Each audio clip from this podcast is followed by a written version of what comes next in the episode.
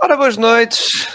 Bem-vindos aqui a mais um episódio aqui do vosso podcast, suponho eu favorito, daqui do Pausa Técnica. E bem, malta, estamos, já passou uma semana, não é? De, uma semana cheia de jogos, isso, não é? Deste início, muito lindo, não é?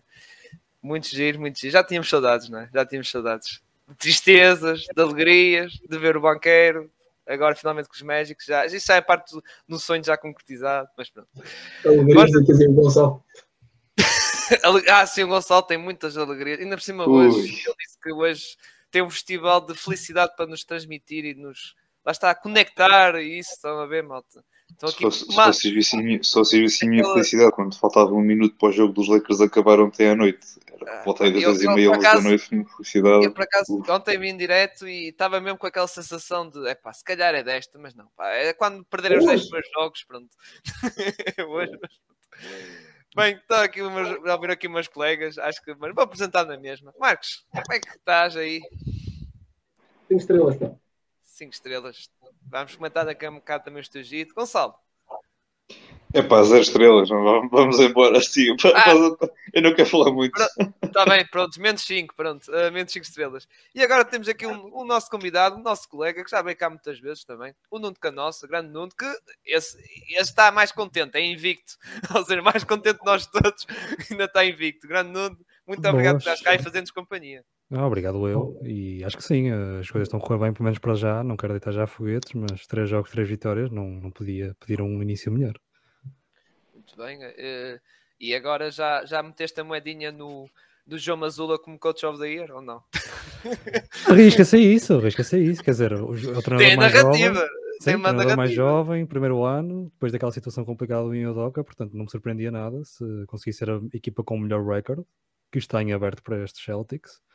Acho que seria até a aposta mais segura, não sei, não sei como é que estão as aulas neste momento, mas continuar assim, acho que fica difícil não atribuir esse prémio acho que a casa das apostas, quando vir este início dos Celtics, vão trocar a, a, a, a do, do Doca para o, sim, sim. para o do Joe, que é para não perder muito dinheiro. Mas pronto. Hoje vamos começar. Normalmente costumamos um, começar com a, o resumo da jornada da, da Liga Portuguesa ou da semana da Liga Betclic e também da, das equipas portuguesas, também das competições europeias. Mas não vamos fazer isto. Porquê? Porque quinta-feira já em modo publicidade. Quinta-feira teremos um episódio exclusivo, só de falar mesmo da, da Liga Betclic masculina, que vai ser conduzido aqui pelo nosso grande Gonçalo, que já temos um convidado, mas não vamos revelar já, não é Gonçalo? Vamos revelar já, vamos, vamos deixar, uh, vamos deixar, depois fiquem atentos mais no nas nossas redes sociais que depois iremos anunciar. Eu, eu, sou, eu, eu, eu, só dou uma pista, ele, uh, o convidado, tem o, a nível na equipa da Fantasy o nome é se calhar o nome mais criativo que eu já, que eu já vi a nível de Fantasy. Pá, foi, ah, sim, sim, sim, sim. sim. É pá, é pronto. É verdade, sim, senhor. Por isso, malta, quem é que estiver interessado, lá está, basquetebol nacional, estejam na quinta-feira que vamos falar mais, lá está, mais focados e mais destinados para isso, para termos todo o tempo da antena para fazer essa análise deste primeiro mês desta, da, desta nova época da Liga Betclic e também das competições europeias do Porto, Benfica e Sport. Mas mesmo assim, neste resumo da jornada, aliás, dupla jornada, mas é da Euroliga. Não é assim, Marcos? Que agora passa a bola para ti. Diz lá o que é, é que aconteceu semana passada de dupla jornada. É verdade, sim, senhor. Vamos recuar até à terça-feira passada, dia 18. Jogo de destaque. Tínhamos o UFES com o Valência, o UFES que é o campeão em título. Foi jogar com o Valência, o que supostamente seria uma vitória fácil, acabou com uma derrota para o UFES, com o Valência a fazer 16 triplos. Ganhou por 92-91 aos campeões em título. Valência que não partia como não partia como favorito para, para a vitória. Temos também em destaque o Partizan, que em quatro jogos podia estar 4-0, não fosse a incompetência de conseguir segurar resultados nos últimos dois minutos. Nos primeiros três jogos, ganharam agora o último, mas já lá vamos. Mais destaques, temos o Alba de Berlim, que em quatro jogos, três vitórias, vitórias convincentes, sendo esta na terceira jornada, 94-65 ao Panathinaikos. O que é que podemos falar mais? Abordar Olympiacos o Olympiacos foi uma das equipas que falou muito esta, para esta época da Euroliga. Se iriam conseguir repetir o feito da época passada chegar ao Final Four, estão neste momento 4-0 com uma vitória em Barcelona e uma, e uma, vitória em Madrid. Complicado. Uma vida muito complicada para este Olympiacos, que ainda só jogou um jogo em casa, mas continua com 4-0. Maior destaque, temos também o Fenerbahçe, que também vai na maior, 3 jogos, 4 jogos, 4 vitórias. Pá. Mais jogos de destaque é que podemos ir buscar aqui na quarta jornada da Euroliga. Desculpa que eu não seja o jogador. Temos a vitória dos Alguiris ao, ao Barcelona no último minuto. Uma jogada existe do Barcelona peculiar por parte do, da lenda do Chicago Bulls, Thomas Satoransky, em que ele não quer lançar a bola para, para empatar, para vencer, para vencer o jogo, hesita e o clock dispara.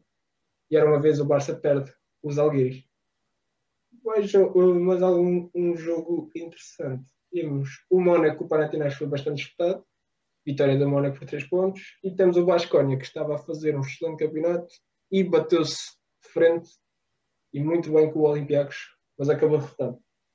Aí acho que é isto em termos de jogos de destaque. Estamos despachados. Muito bem, e lá está, malta. Como estão a ver, nós fazemos resumo das nada de Liga Basquetebol Portuguesa, ao Betclick, Euroleague, epá, NBA, nós estamos, estamos no espetáculo, estamos no espetáculo, estamos no espetáculo. Mas pronto. E agora, para chegar ao tema, para comentar esta primeira semana na NBA, vamos usar um, usar uma espécie de mecanismo que nós usamos no ano, no ano, no ano passado, sim, no ano passado sim também, e na, mas mais na época passada, que foi os pódios e os jogadores de lata. Sim, vamos uh, fazer então esta distinção, ou usar isto que é para, lá está, destacar o positivo e destacar também um negativo que muita gente está à espera, não é? Principalmente da parte do Gonçalo falar das coisas mais óbvias e negativas que aconteceram esta semana, mas pronto, isso vamos passar à frente. É, mas... É, é, claramente, é claramente para falar mal de Filadélfia, obviamente. Ah, é, sim, sim, claro, obviamente. Aliás, o Marcos até preparou uma surpresa para isso. Uh, falando dessa equipa, mas pronto. Claro, ele, ele vai buscar uma camisola qualquer do, do, dos Lakers e está a andar, pronto, e siga. Não mais espera disso. Mas pronto, Vamos fazer então os pódios, que lá está, como eu estava a dizer, pódios para fazer. Ah, ele, ele se puxou rápido, ele já tinha. Ele já. Oh, isso. Já estava pensado. Agora vamos falar da NBA. É exato. Ele, ele mete logo a camisola já pronta à beira, logo para vestir. Estava aqui do lado. Estava aqui. Mas como eu estava a dizer, vamos fazer então os pódios e os jogadores de lata, que de certa forma assim dá para o pessoal saber o que é que houve em destaque na semana, pelo, como eu estava a dizer, pelo positivo e também pelo negativo. E por isso vamos começar com o pódio dos jogadores. E eu vou começar então por dizer que eu pus em primeiro lugar aqui o grande amigo do Nuno, o uh, Jason Tatum, pá, que fez uma semana, pronto, uh, muito, muito boa. Aliás, contra os meus Magic, pronto, ele estava. E também noutros jogos, também com o Philadelphia que vi esse jogo inteiro. Só o uhum. dos contra o Egito, Marcos, não vi, mas pelo que eu vi de resumos e algo. Foi igual também? Festa, festa, fica Sim, deu uma sensação, do pouco que eu vi, deu uma sensação, mas uhum. contra os Philadelphia no Jolando ele estava endiabrado e, e acho que uh, ele está. Lembram-se no episódio que, que eu do, sobre os prémios, eu disse: opá, atenção a este Tatum, porque se tiver com esta coisa e mais os americanos que estão maluquinhos para ver se conseguem meter um americano MVP, pode ser um caso bem, bem interessante para, para isso acontecer. E o Tatum com, com toda a força, e aliás, e as Celtics Uh, também, mas os Celtics depois eu até vou, já estou a dar spoiler, também vai aparecer um pódio de equipas, vou falar mais à frente. Em segundo lugar, o Damian Lillard, porque pronto, não foi só pelo jogo de ontem contra os Lakers do Gonçalo, mas foi realmente também este início também muito, muito forte mesmo. É, foi um arranque muito, muito forte, aliás, pelos números dele, que lá está, fez 41 pontos uh, contra, contra os teus Lakers, não foi? Foi 41, não foi, Gonçalo? Já, 41, acho que foi. Sim foi quando eu posso estar a confundir, porque acho que ele também fez ganhar, fez agora estou a ver, fez 41 contra os Phoenix Suns, e, lá está, 41 contra os Lakers, a malta, é os Lakers, mas contra os Suns, ah, ah e tal, pronto. Ou seja, pronto. mas também é o Suns depois, já te É, mas os oh, oh, oh, Gonçalo, vai, vai. olha o Gonçalo a dizer, ah, os Suns é tipo os Lakers, não estão então, tipo, eu, te, eu, te, eu, tinha mais medo dos Suns, se calhar, o ano passado do que neste ano, neste ano, pelas condições que a gente sim, sabe. É? Sim, mas continuam a ser, temos de ter, não é? temos de ter alguma consideração, digamos. E depois, em terceiro, pus o menino Benedito, Benedito Maturini. Eu é que gosto de chamar de Benedito. Pronto, foi sempre quando vi o nome dele, é isto vai ser chamado por Benedito. Benedito Maturini, dos Indiana Pacers, que para mim uh, tem sido uma, uma grande surpresa. Estava à espera de coisas boas, mas não tão cedo dele. Ele tem entrado muito bem, com energia. Pá, nota-se que é um miúdo que, que, que aposto deve ser aqueles rapazes que gosta de, daqueles que se esforça-se que dá tudo, pelo menos em campo ele tem demonstrado isso.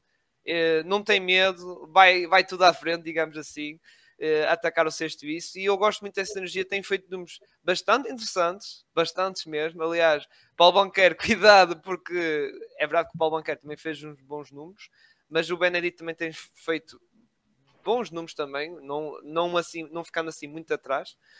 E por isso eu meti aqui uh, em terceiro lugar, que é uma espécie, uma espécie de shout-out que nós costumamos fazer já no, na época passada. Fazemos normalmente o terceiro lugar, metemos ali um shout-outzinho. E, e a minha, o meu shout-out foi para, foi para o Benedict Maturin, embora também tinha outros nomes. O Jamarant, que também por causa principalmente daquele jogo que ele fez contra os Wacas, aquela meia hora de quase 50 pontos e 8 assistências. Mas pronto. Agora passando para o nosso convidado, Nuno, diz-me o teu Obrigado. pódio. Sim, antes de avançar para o meu pódio, primeiro vou falar do, um bocadinho também do Benedict Maturin. Um, eu acho que podemos ter aqui uma candidatura séria ao Rookie do ano, tendo em conta a oportunidade que ele vai ter. Uh, ele neste momento está a partir do banco. É claro que ele não vai conseguir manter esta eficiência. Pelo menos penso Sim. eu. Se ele conseguir manter esta eficiência, podemos estar aqui perante um grande jogador e não apenas um jogador uh, a ter em conta.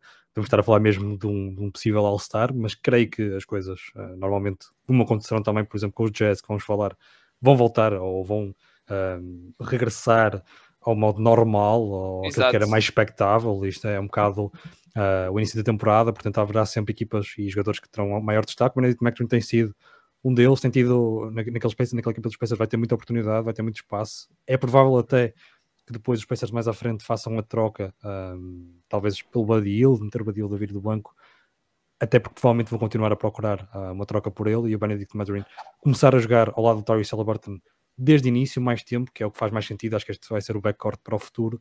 Há ali muito potencial. Não sei se para o rookie do ano terá números tão alicientes como o do Paulo Banqueiro, que é um jogador mais all-around e que tem estado muito bem também, não só no capítulo do, do ofensivamente, também defensivamente consegue contribuir. O Benedict McTurin é mais esta uh, arma explosiva, faz lembrar um bocadinho também aquilo que temos visto do Jalen Green, uh, do Anthony Edwards, se calhar não no mesmo patamar, mas pelo menos este início. Uh, parece que temos aqui um jogador para ser um grande scorer na NBA e, e, pode tomar, claro, um outro rumo, por exemplo, no Malik Beasley, não um rumo tão, tão positivo, mas um jogador que pode fazer influência a partir do banco, por exemplo, marcar 10, 12, 15 pontos fáceis e, portanto, acho que fizeste bem em dar esse destaque ao Benedict McTurin, até porque eu não fui por esses jogadores. Uh, lá está esse shout como estavas a dizer, jogadores não tão conhecidos, foi mesmo para aqueles que destacaram-se mais. Eu não incluí Damian Lillard, porque também já dando aqui um bocado de um, de um spoiler, tenho os Blazers como uma das melhores equipas e, portanto, uh, aproveito para falar um bocadinho aí do Damian Lillard. Uh, mas tenho um jogador uh, que me parece que seria impossível não colocar aqui neste momento no pódio, que é o Jason Tatum. Posso ser um bocado suspeito, porque sou fã dos Celtics, mas acho que claramente é o jogador que parte, pelo menos para já, uh, na frente na luta pelo MVP. Isto não é muito cedo para falar nessa luta, é claro. Uh, mas, por exemplo, se formos ver ao Basketball Reference, que eles têm sempre aquele MVP tracker, uh, que eu acho que também já partilhei com vocês e que vocês certamente têm noção disso, ele neste momento lidera. É claro que é uma amostra muito pequena, mas tem uma probabilidade de 60% de vencer o MVP à, à, terceira jornada, digamos assim, ao terceiro jogo, que não deixa de ser engraçado. Uh, mas eu também propunha, antes de avançar com os meus outros nomes, se vocês conseguiriam chegar a este top 10. Eu não sei se vocês já tiveram a oportunidade de ver, mas acho que seria um exercício engraçado, uh, porque tem aqui nomes que acho que serão fáceis de chegar lá, tendo em conta os registros positivos de, das equipas. Digo-vos já, Jason Tatum está em primeiro, claro. depois temos já nomes que já falámos, Damian Lillard, por exemplo, uh, o Jamarant também referiste, está aqui em oitavo lugar, mas temos aqui alguns nomes engraçados. Eu não sei se vocês conseguem pensar, uh, tendo em conta o registro das equipas. Laurie Marker. Yeah, yeah, yeah, já estou e o Marker aparece em segundo, que não deixa de ser engraçado, né? neste momento. na Fórmula. Ver, uh... E agora estou a ver aqui a lista, tipo Jorge Hart, que é normal, lá está sim, invicto. Sim, mas não deixa de ser engraçado porque esta forma do, do, do Basketball Reference costuma estar. Uh, eu acho que eles acertaram nos últimos 10 anos, acho que falharam um, se não me engano, foi algo do género, porque eles têm uma forma que vai tentar descobrir aqueles que são os critérios de quem vota, uh, tendo em conta os números, portanto é engraçado, pelo menos dar essa nota que Laurie Martin neste momento no Basketball Reference, que é talvez o site. Uh, e bem, e bem, e merece. E bem. Concordo. Merece, sim, sim, sim. Uh, aquilo que é o registro da equipa e aquilo que foram os números do jogador. Acho que também poderia ser um jogador para ter aqui no meu pódio. Uh, ou não, é tal coisa, é que depois de um sérvio, porque não um finlandês? Ah, sim, sim, manter a, a, a veia europeia, eu acho que seria, seria bom. Depois um gajo vai, vai, vai para a Escandinávia, Dinamarca, Suécia, chegas ali ao fogão daqui por uns 10, 15 anos, tens o Mias, por exemplo. Sim, sim, Ou o Ruben Prey. Pronto, pá, um gajo nunca sabe. Mas pronto, como, como, estava, como estava a dizer o, o Cyril, não temos aqui o Josh Hart, não deixa de ser engraçado, também tem feito um bom início de temporada. Uh, mas depois, depois dos outros nomes, Devin Booker, mais normal, Stephen Curry, Jonas Valanciunas, ok, também tem um início interessante, mas tem aqui um outro nome que é um dos meus jogadores do pódio, passando para mim, para completar o meu pódio, que é o que tem em segundo uh, lugar. Jason Tatum, primeiro, uh, claro, candidato a MVP neste momento acho que é o que vai à frente. Uh, os Celtics estão a dominar, vieram focados, uh, poderiam se calhar vir um bocadinho menos concentrados depois daquela final, ficarem um bocadinho abalados. Há sempre essas hipóteses. Eu acho que há sempre dois caminhos, que é acalmar as coisas, dar um bocadinho por garantido e ter um registro menos positivo. Por exemplo, um exemplo não concreto das finais, mas os Ox que foram à final de conferência tiraram um pé do acelerador e que o próprio John Young disse que já nem tinha piada época regular. Mas os Celtics fizeram o contrário, acho que vêm ainda com mais fome, com mais vontade de, de vencer e o Tatum tem feito números impressionantes. O, o jogo com o Zito acabou por ser se calhar o menos visível, mas aquele primeiro jogo contra, contra a Filadélfia foi completamente decisivo na vitória, num jogo que o Brown também teve muito bem, mas neste jogo contra os Magic, num back-to-back contra o Zito, um back-to-back complicado sempre, uh, aqueles dois jogos seguidos na, na Flórida, com os Magic que estão muito mais competentes do que nos últimos anos, com peças muito interessantes uh, e que deram bastante luta. O Tatum assumiu o jogo, assumiu também que queria ser ele a fazer a defesa direta ao Paulo Banqueiro, uh, que foi também é algo interessante, porque é claro que a equipa de Celtics tem outras armas defensivas, mas o Tatum assumir esse papel, que é o, era o jogador mais predominante uh, dos Magic, e o Tatum acho que para já foi o jogador que mais se destacou, tendo em conta também o registro dos Celtics, que foram, foram três vitórias em três jogos. Depois, em segundo lugar, que era esse nome que eu estava a referir e que também aparece aqui no MVP Tracker, um, escolhi Donovan Mitchell, daquilo que eu vi, Donovan Mitchell um, tem tido, se calhar, também mais espaço para fazer o seu jogo por causa da ausência de Darius Garland. Darius Garland lesionou-se logo no, no, no, primeiro jogo contra os Raptors e que ainda vai ser interessante ver como é que eles vão coexistir uh, quando o Garland fizer então o seu regresso. Por acaso não faço ideia de quando é que está programado, aquilo não foi nada especial. Uh, foi ali uma coisa no olho, mas dois, três jogos, se calhar, uh, e deverá voltar neste último jogo, uh, curiosamente, ele teve ali um momento uh, mais complicado no quarto período, acabou por ter dois, dois turnovers uh, que poderiam ter dado a vitória à equipa dos Wizards, mas a equipa foi, a equipa, o jogo foi para prolongamento e o Donovan Mitchell teve muito bem, assumiu o jogo, conseguiu a vitória.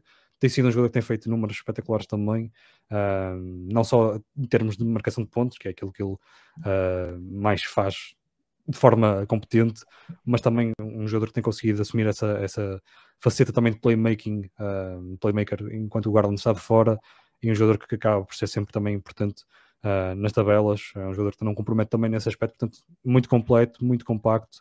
Esta equipa do, dos Cavs que também uh, teve um início interessante, apesar dessa, dessa ausência do Garland, que ainda não, não, não, não sei quanto tempo é que, é que será, mas acho que eles conseguem-se, pelo menos tendo em conta o calendário, uh, conseguir manter-se nesse registro uh, de vencer alguns jogos enquanto ele não regressar, que é uma peça, claro, muito importante.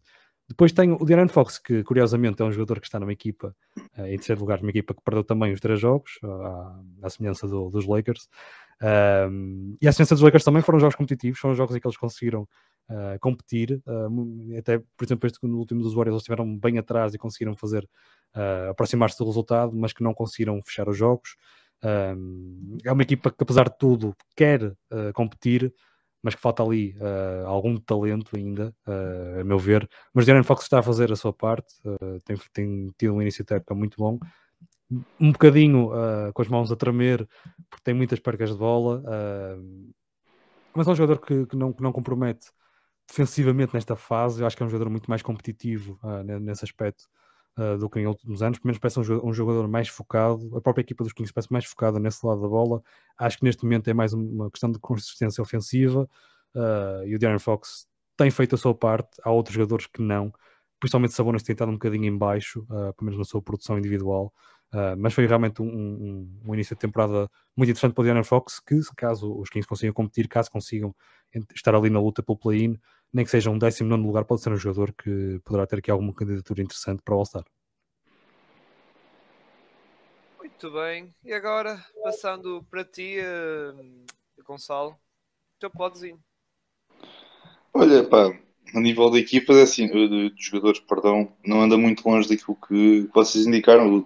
Em primeiro, também tenho, com, em primeiro lugar, tenho, tenho o Tatum ele, ele só, não, só não vai ser, só não é MVP se ele não quiser, porque acho que tem, tem aquilo que é necessário para, para poder conquistar o prémio, apesar de ter uma, uma, muita concorrência à frente, tens Giannis, tens o, o Jokic que esperava se tivesse os números a, a decair, mas com a, com a nova lesão do, do Jamal Murray, isso poderá dar aqui, colocar novamente aqui o Jokic no, no mapa para, para o prémio de MVP.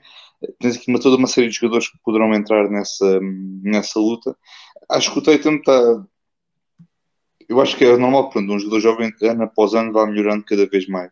Mas parece-me que ele está, está mais concentrado, não, não é tanto que algo de desligar a ficha de vez em quando e depois volta a ligar. Parece-me estar ali um jogador mais, um bocadinho, se calhar, mais focado no, na, na, tarefa que tem em mãos. Um, isso foi, foi, foi o que se viu neste, nesta, neste, nestes três jogos que os Celtics agora fizeram, com, conquistando as três vitórias. O Tatum esteve, esteve, a, esteve a um belo, a um belo nível e, como tal, merece o, o primeiro lugar.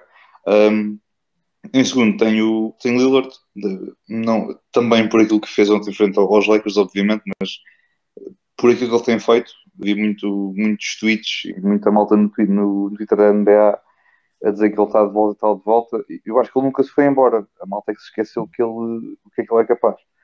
E acho que pronto, isto que podemos a ver do Lillard é, é, é o Lillard, é aquilo que ele é capaz de fazer. E 41 pontos frente a Phoenix, pronto, que é uma equipa que é o que é, frente aos Lakers, que pronto, é, é isso. Um, mas pá, de resto tá, tá, estão a fazer uma, uma, uma, boa primeira uma boa campanha inicial. Tem, uma equipa, tem aqui uma equipa interessante, estão aqui alguns jogadores já a começar a aparecer. O Simmons está a fazer um papel de, de McCallum, digamos, se, quer, se, se assim o quiser. O Grant também está, também está a um bom nível. O Nurkic está, acho que se mantiver fisicamente, pode ser um jogador a terem, a atenção, poderá ter aqui um bom impacto nesta equipa. Mas pronto, acho que o Lillard merece o, o destaque individual.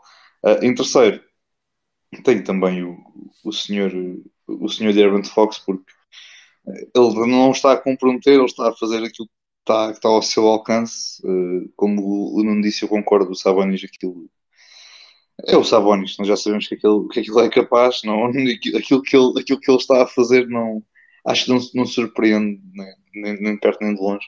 Um, mas de facto está, está a ser uma, uma, boa, uma boa primeira semana para, para o Darren Fox, numa equipa que, de novo, eu ainda mantenho, uh, ainda mantenho aqui a de que eles cheguem pelo menos ao décimo lugar. Portanto, Vamos é jogar o California Classics com os Lakers. É, é, é, é, tipo o torneio do Guadiana da Califórnia, em que é só Lakers. Maior expressão. Ou então tipo a taça inter todos, que é todos os anos entre Lakers e Kings, e depois para quem ganha, pronto, ganham, ganham uma taça de pistácios e uma. Quem ganhar fica na NBA. Ou, ou, ou, tenta ganhar a possibilidade de ficar na NBA, por exemplo. Ah, também, okay. Eu acho que mais vale uma possibilidade de dar, dar logo a ficar. Ah, bem, Marcos, por fim, tu, o teu pódio. É o meu pódio de jogadores. É assim, eu tenho o Tatum e o. e o. e o Lillard. Ah, não, não tenho nenhum em primeiro, porque era expectável que fossem eles os grandes destaques desta, desta semana. E eu tenho uma agenda para puxar do Doncic MVP, por isso é o meu primeiro, é o meu gold desta semana. O homem entrou cheio de força contra os Suns, mas não está, está sozinho, coitado. E contra os Memphis Grizzlies, banalizou completamente uma das equipas sensação do ano passado. O homem andava ali a, andava ali a brincar com a defesa dos Grizzlies de uma maneira ridícula. Andava ali, assim, não sei se viram aquele lance em que ele diz que não era, não falhou um layup, porque ele simplesmente não falhava aquele layup, em que ele passa para o Dorian Finney-Smith sim, sim, sim, sim. Não, é que era um passe uh, a partir da tabela. Que a mim parece-me claramente que é um passe. Não, não, quer dizer, esperar-se o mais simples do Luka Doncic uh, é não conhecer o Luka Doncic. Aquilo parece-me claramente arrojado, mas possível e o mais, se calhar, o mais certo do Luka Doncic do que outro jogador qualquer que certamente teria sido um falhanço. Daí eu acredito claramente que aquilo foi um passe e que foi pensado. Okay. E depois a, a, a frisa com que ele disse: Não, eu não falhava aquilo, aquilo foi um passe é ridículo. o que ele fez contra os Grizzlies e mesmo contra os Suns no primeiro jogo da, da época em que perderam. Ah, mas vou continuar a manter o Doncic como, como meu MVP para a época e acredito que ele consiga. Caso então leve estes Mavericks aos playoffs direitos, meus amigos. É uma louca. Mas é bom Sim. que as abram os dois à bolsa. É, e segundo e terceiro lugar, tenho tanto o Tatum como, como o Dame Doll. É injusto estar a pôr um, um em bronze e um em prata acho que foram igualmente bons os dois. O Tatum ajudou e bastante os Celtics a vencer os seus três primeiros jogos. Três primeiros jogos, dois complicados e outros médios. E no, no caso dos Blazers, pá, o Lillard volta uma forma, numa super forma, rebenta com os Lakers do Gonçalo. Estamos todos bem, Opa, estamos todos Mas Vamos lá ver uma coisa, também é fácil arrebentar com os, não, é- não é difícil arrebentar com os Lakers, não é? Aquilo é o que é. Basta, basta o Narquitos dar um encontrozinho, lá vai o Pet Bable. Desfeitas É. do chão. Por exemplo. Atenção que foram os Lakers que arrebentaram-se com eles próprios. No lado ofensivo da, Mas da isso é coisa. anos. Ah, mas olha, mas, mas não vamos falar dos Lakers, senão o Gonçalo vai começar aqui. Não, isso eu- é eu parte dou- da lata. eu dou- Isso é parte da lata. Estamos a guardar para a parte podem, da lata. po- podem falar à vontade, depois já falo. Falei em lata. Como é, que, como, é, como é que vais fazer a lata? Começas tu outra vez?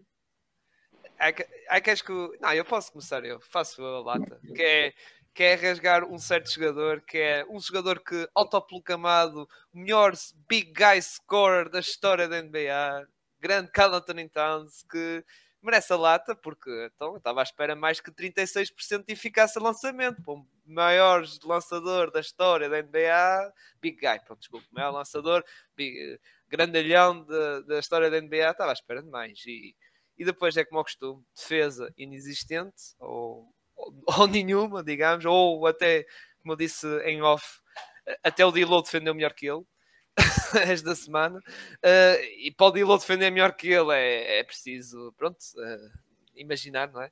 Uh, mas realmente foi uma semana, não vou dizer para esquecer, mas foi quase isso, do Carl Anthony Towns. Uh, acho que foi 18 pontos de média, como disse, 36% de eficácia quase 4 turnovers de, de, de, média também. E depois, por exemplo, na, na parte da defesa, como estava a tocar, uh, tocar nas stats defensivas, que pronto, não é o que determina se o jogador é bom ou, ou mau defensor, mas é um índice na mesma. No conjunto destes três jogos, uh, e juntando blocos e roubos de bola, o Carl Anthony Towns só teve um roubo de bola nestes três jogos. Um roubo. Zero blocos e um roubo de bola nestes três jogos, realmente. E contra equipas como o KC e o Tajaz. Ou seja, não são equipas super vedetas, super coisa e pronto. Ou seja, é, foi mesmo foi um bocado de desilusão dele e uh, posso falar um bocadinho, porque não foi a minha equipa de lata, uh, porque os Timberwolves, embora acho que já comentei isso no podcast, que acho que vão ser os Jazz, versão 2, porque vai ser um Gobert a ser o bombeiro daquilo, porque o resto não defende, pelo menos dois não defende, o Jaden McDaniels defende, ok, mas lá está, em Utah também é a mesma coisa. Era o Gobert e mais um ou dois a defender. Que era ele, o Royce O'Neill, e se calhar o Donovan Mitchell quando lhe apetecia, ou quando não lhe apetecia, pronto. E basicamente tem, os Timberwolves têm que ser assim. É, vai ser o... Eu estou a ver isto, se calhar, a correr muito bem na fase regular, mas depois nos playoffs, opa, se aquilo não melhorar, uh, opa, é que foi o que eu comentei aqui também em off. É preciso que o Anthony Edwards dê um salto qualitativo, mas se calhar mais para o lado defensivo, para ser mais um, uma peça ali na defesa. Se calhar tem que pedir umas aulas extras ao, ao Pat Beverly e mas, mas era preciso isso. E o Jenna McDaniels também, embora eu acredite nesse miúdo, está tá a evoluir bem nesse sentido. Agora na defesa, o resto, o Dilo e o Cat, pá, por amor de Deus, aquilo eles têm que melhorar, porque senão esta equipa de Timberwolves é como eu digo, apanha uma equipa que faça ajustes e não sei o quê e que depois façam como foi os Dallas Mavericks fizeram contra os Utah Jazz nestes playoffs. Prontos, uh, agora para ti, Nuno, qual foi para ti o, o jogador de lata? Ora, o meu jogador de lata, se formos ver as estatísticas, pode parecer um bocadinho absurdo, uh, porque o Joel Embiid está com médias de 27 pontos e 14 ressaltos. Uh, claro que podemos olhar para as médias de lançamento e não são muito agradáveis, não é? 20, menos 20% do triplo, menos 50% para um poste uh, de lançamento de campo também não é uh, muito impressionante, mas vai mais daquilo que, que eu vi do Joel Embiid nos primeiros jogos. Nestes três primeiros jogos, desde já os Sixers perderam os três, uh, e eu acho que depois o, o, Marcos também gostará de falar disso, pelo menos eu acho que ele vai dar pancada num, certo, num certo treinador, pelo menos foi o que eu ouvi dizer. Mas focando naquilo que é a principal estrela da equipa, um, eu acho que ele se calhar ficou muito à vontade com James Harden um, e agora está tão ao mais passivo em termos defensivos, um, aquele que seria teoricamente o, o melhor, defe, uh, melhor defensor, sim, melhor defensor uh, do garrafão toda a NBA, equiparado uh, talvez a Yanis. Não tem sido, não foi nestes três jogos, é uma passividade imensa, não, não ajuda a equipa na transição, defensivamente, claro, ofensivamente, ele já se sabe que ele vai chegar sempre um bocadinho atrasado, mas defensivamente não tem cumprido também o seu papel. E depois, ofensivamente, não tem jogado aquele que é o seu melhor jogo, que é literalmente uh, fazer bullying contra tudo o que, se, que se põe à frente dele, porque ele é o jogador mais, uh, se calhar, mais uh, fisicamente mais possível, também mais, mais impactante, equiparado também com o Yannis Antetokounmpo, são jogadores mais dominantes nesse lado do campo, uh, e é um jogador que tem ficado muito, e já, teve, já vimos isto muitas vezes por parte do Joel Embiid, a, a ficar muito confortável com os jumpers que não são a especialidade dele, e depois acaba por tornar também pouco eficaz nesse, nesse, nesse aspecto. É um jogador que uh, lança demasiado triplo para aquilo que são as suas qualidades e que deveria se focar mais em, em, realmente fazer aquilo, em ser um jogador dominante, como era, por exemplo, Shaquille O'Neal. É um, é, o João Embiid é um jogador que tem essas capacidades, é um jogador que já demonstrou isso e é um jogador que, quando está bem fisicamente e mentalmente, uh, traz o seu melhor a partir daí. E, e, não tem conseguido fazer isso, não fez isso nestes três jogos, uh, não só ofensivamente como defensivamente. se há vezes em que se poderia ser críticas uh, nesse aspecto ofensivo do jogo, em que ele sempre, uh, ou pelo menos várias vezes, uh, fica muito confortável com os jumpers e não faz essa parte do jogo, defensivamente cumpria. E não tem cumprido, não tem cumprido, perde, perde o fio à meada quando, quando está a defender o seu jogador, é um jogador que não ajuda na transição defensiva e que não tem sido, pelo menos não, não mete o mesmo medo que metia, e notou-se isso nestes três jogos. É verdade que há desculpa nos primeiros, nos primeiros dois, teoricamente são equipas mais fortes, uh, ou pelo menos equipas que estariam uh, equiparados a estes Sixers, pelo menos em termos de aspirações, mas é importante referir que Robert Williams não esteve disponível no jogo contra os Celtics uh, e que Joel Embiid teve pela frente Noah Vonley, que teve um ano fora da NBA, teve a jogar na China, se não me engano, e que mesmo assim teve várias dificuldades nesse, nesse jogo. No jogo também Blake Griffin teve os seus minutos e conseguiu intimidar tanto como Grant Williams, esses três jogadores que estiveram uh, várias, várias vezes à frente, num jogo que até Al Orford, que é conhecido como o stopper de Joel Embiid, não teve grande tempo de jogo, uh, devido, devido a um problema de faltas, se não me engano. Uh, e é um jogador realmente que não, principalmente passividade, tanto no controle da bola, com muitos turnovers, e não, não, não conseguir fazer o seu melhor jogo em ataque e contribuir defensivamente, e por isso é que escolhi aqui o Joel Embiid, que acho que foi o principal responsável naquelas primeiras duas uh, derrotas. Nesta última, é verdade que teve melhor, fez bons números, fez 40 pontos, mas foi quase, uh, não, digo a totalidade, mas muitos a, partir do pick and roll. Já sabemos que o pick and roll com James Harden e Joel Embiid é, é um cheat code, é um bocado injusto, digamos assim, mas o Joel Embiid não, não é esse o seu melhor, o seu melhor arma e acho que para quem adivinhava um ano de MVP para o Joel Embiid, acho que pelo menos em termos de mentalidade o jogador ainda não está lá, acho que fisicamente não, não será por aí, mas mentalmente realmente uh, está muito aquém das expectativas. Sim, embora, pronto, vamos ver. Foi o início, mas foi um início assim um bocado. Um muito bocado apático. Não é muito apático. Uh, falando de Filadélfia, Marcos, depois o teu jogador de lado vou passar para a equipa, mas depois mas eu vou passar para o. É, vou passar para... O jogador de lado jogou nos jogos, quando era jogador. Era ah, exato. Começou a treinar pelos meus Magic por isso, mas vou, vou passar então.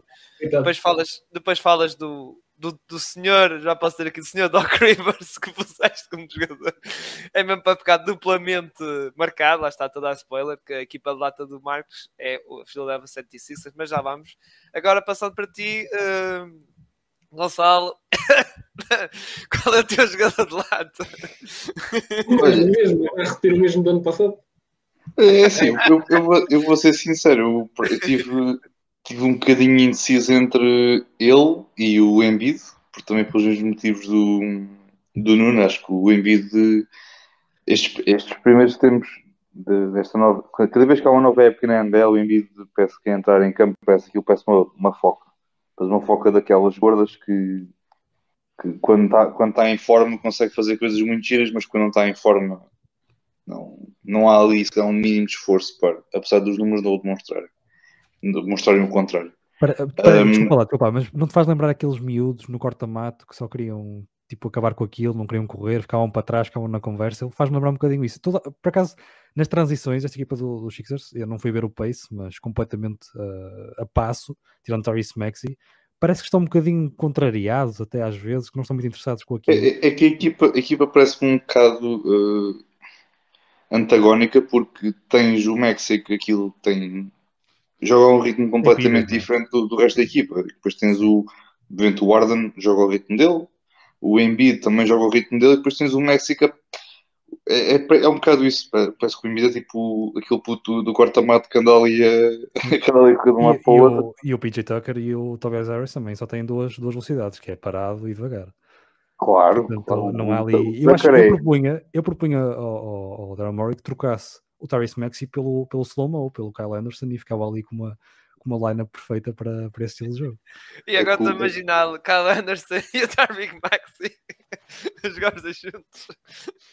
Não, é que, é, que, é, que o, é que a cena do, do, do Tucker é que o Tucker tem um bom movimento de cintura, porque é aquele movimento de, dele desde que está a receber a bola no canto até que se vira para o sexto para lançar três pontos é que o movimento de já está, já está muito rotinado.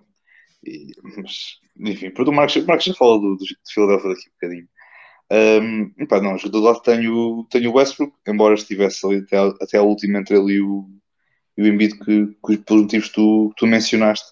Um, epá, pronto.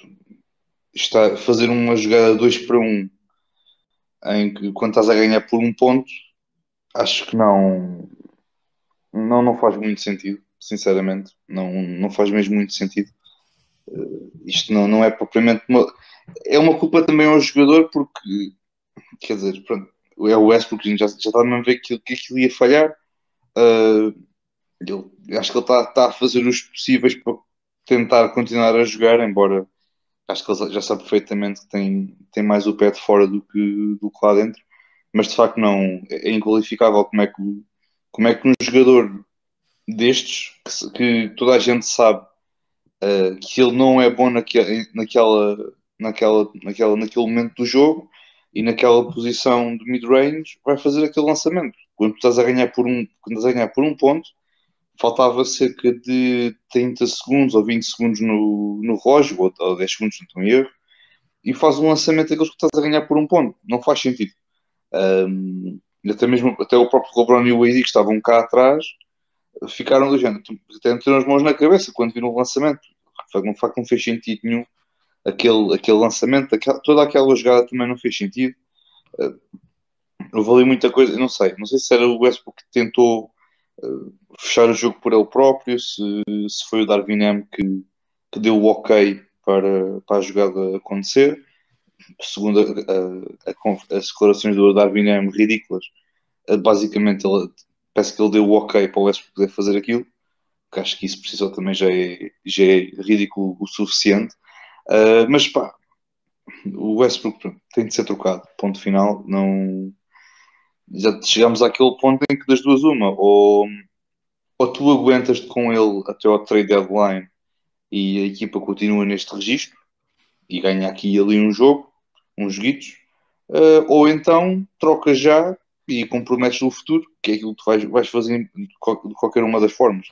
Faças a troca agora, faças a troca daqui por uns tempos, vais comprometer uh, o, teu, o futuro da equipa de, LA.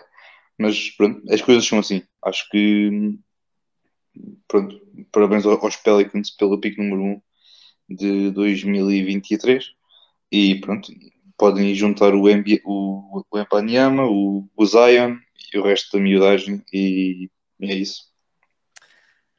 Muito bem. Agora vamos aqui para o pódio das equipas. Pódio das equipas em que, em primeiro lugar, inevitavelmente tem que estar o Tajaz, porque é inevitavelmente a grande surpresa desta primeira semana. Num... Quem é que apostou que os Tajaz, passando uma semana na NBA, estavam invictos? Quem? Quem? Não é? Realmente, opá, tinha, que pôr, tinha que pôr eles em, em primeiro lugar, como eu estava a dizer, por causa, por causa disso. Aliás, acho que também estão tá, tá, nos bosses também, por isso, lá está. Eu não vou alargar muito. Eh, uma equipa que está a ganhar isto e acho que o Danny Ainge vai dizer assim: pá, se eles ganharem mais um par de jogos até o Halloween, vai ser o Linick, vai ser o Conley e o Clarkson, todos por uma, um par de piques segunda ronda e se calhar o Gay também vai junto. por isso, como também se não fizesse muita diferença, mas é pá, realmente, pessoalmente lá está, esses esses três nomes, também o Sexton teve um grande jogo, agora não se foi bem primeiro ou segundo jogo, mas teve um grande jogo também. E o Laurie Marcana, como nós já falamos aqui também, teve uma primeira, primeira, primeira semana espetacular, mas é um bocado como diz o Nuno. pá, se calhar aquilo, eles agora estão nas nuvens, mas aos poucos vão descer, a, vão descer à terra, à realidade. Sim, deixa-me só contra- contra-argumentar aquilo que eu próprio disse, que, é- que era uma grande surpresa e que o mais natural seria que eles agora tivessem um declínio, mas a realidade é que eles arriscavam-se a isto, porque são, se formos a ver o plantel e se formos a ver a rotação, são 10, 11 nomes ah, que são jogadores da NBA, que teriam, Sim, Vanderbilt, Vanderbilt, Temos Laurie. Martin, Kelly Olynyk, Vanderbilt, Clarkson, Conley, Sexton, o Rookie Walker Kessler que tem dado uma boa impressão também, o Malik Beasley, o Rudy Gay, o Taylor Norton Tucker e até o Nikhil Alexander Walker que não tem tido tempo de jogo, assim como o Leandro Balmaro. Portanto, são, são, são tudo nomes que teriam lugar, eh, eu não diria em todas as rotações da, da liga, mas na maior parte delas, eh, e até se calhar como um sétimo, oitavo homem, e, e que seriam Sim, excluindo, por exemplo, Lauren Martin, que se calhar seria um jogador que teria lugar até em alguns 5 iniciais, há aqui muito talento eh, e há aqui também um- uma boa mistura interessante entre juventude e experiência, e portanto acho que não é assim tão surpreendente nesse sentido, tendo em conta também os confrontos, que é verdade que são equipas que aspiram a playoffs, que foi os Nuggets, o- os, os Pelicans e os Timberwolves, mas que estão no início também de, um- uma nova fase, eh, e portanto não é assim tão surpreendente nesse sentido. É uma equipa que também tem tido muito mais alegria agora que acabou toda aquela.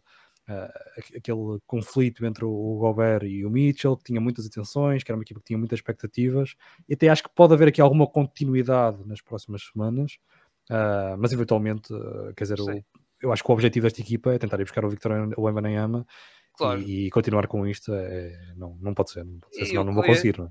E até o próprio Clarkson é um six man, man só para um sim, sim. candidato E eu acho que isto título. é muito, é muito bom, se calhar até para aumentar o Valor- de valor- troca. sim, valorizar, sim, conseguir, sim. sim, conseguir alguma coisa. eh, É aquela melhor. estratégia, como, como falamos do, do Benedito, que está a vir do banco, porque o Badil é titular, porque os Pacers querem que valorizar o Badil. claro, sim, claro. tem, Tem que mostrar, querem vacilar é, ao sim. máximo o seu valor para, para ver se os Lakers dão, dão mais uma, uma- um par de second round picks e uma pick swap e o caraças, mas pronto. Ah, em, seg- lá está, depois em, ah, em ah, segundo lugar, também era uma surpresa. Vou dizer que era uma grande surpresa como o Jazz, claro que não era os Blazers, também não estava à espera que fossem invictos, mas não é assim tão surpreendente como os, como os Utah Jazz, mas lá está, vocês já falaram e também já falei um bocadinho por causa do Lillard, já falámos desta equipa, Jorge Artis, e também o treinador uh, Billups, que está está a saber começar, está-se a começar a ver o trabalho dele em, eh, em, eh, em Portland, coisa que dá antes muita gente ficava um bocado de pé atrás, mas agora está-se a ver ali umas boas coisas lá. E E depois desenhou em- uma jogada muito interessante neste, neste final do jogo contra o. Sim. Que a bola não foi parar nem às mãos de Lillard nem às mãos de Simmons. Ah, E o mais engraçado foi, antes do jogo, os comentadores do, do- da transmissão do jogo dos Lakers com os Blazers estavam a dizer esta bola não vai, não vai nem para o Lillard nem para o Simmons, esta bola vai para o Jeremy Grant. E, e assim E foi. foi. Sim, é. sim, sim, É sim, sim. É que, tens é ali, é que, é que tu, antes, tu antes nesta equipa dos Blazers tinhas claramente, pronto, sabias perfeitamente que a bola, últimos 5 minutos da partida, ia obrigatoriamente para, para o Lillard. Uh, já tiveste um jogo em que o Lillard uh, deferiu responsabilidades para o Simmons, o Simmons concretizou. Tiveste agora esta situação em que foi para, para o Jeremy Grant. Uh, pode, pode, ser um, pode vir a ser um dia mais tarde para o Josh Hart, quer dizer, há aqui jogadores que têm capacidade para, para meter a bola no cesto quando se calhar o momento importa e acho que também é, um- é uma demonstração que se calhar as equipas não devem estar únicas e exclusivamente preocupadas com o Lillard nos últimos 5 minutos. Também é preciso olhar para o Jeremy Grant que é, é um bom jogador da, da NBA. Para o Simmons entrar em ascensão e é um candidato a, Most Improved Player. Eh, Pronto, tem aqui uma equipa com mais opções do que se calhar nos últimos anos em que nos últimos, nos últimos anos tinhas o Lillard ou o McCallum. Neste momento agora tens aqui um Jeremy Grant, tens o Lillard, tens o, o Simmons, o Josh Hart vai fazendo o trabalho dele. Pá, acho que é, está, uma equipa, está uma equipa interessante. Exato, exato. E por fim, eh, lá está, eu tive aqui alguma dúvida, pode ser lugar. Também podia ter aqui os Boston Celtics, também, eh, entre, lá está, que é outra equipa invicta, tal como os Bucks, ou os Hornets ou isso, mas não. Foi pelos meninos dos Spurs, porque os meninos, acho que, pronto, tiveram duas vitórias nesta primeira semana e acho que vai ser uma coisa rara de se dizer desta, desta equipa que... Epá, não falas neles, pá, que eles não podem ganhar jogos, pá, não digas isso, pá. Não, não, mas lá está, é uma equipa de miúdos e, e, e gosto um bocado nisso, que se esforçam-se, Galon Johnson, Tree Jones, Vassell, até o próprio Hulk e Jeremy Sojan, ou seja, é uma equipa que acho que é engraçada, nota-se pá, a nível de qualidade é, é mais fraca da, da conferência, para mim é, pelo menos está abaixo dos Rockets e, do, e dos, dos OKC isso, e, opá, e mesmo assim acho engraçado e eu pus aqui no, no terceiro lugar muito por causa disso, porque pá, é tal coisa de. É, é, vai ser raro nós dizermos assim: os Spurs ganham duas vezes esta semana, vai ser raro. Só falar disso, e acho que pronto, eles merecem um bocado isto. É, é este shout que eu queria fazer. Lá está, o meu terceiro lugar outra vez a ser uma espécie de shout Nuno, passo para ti agora.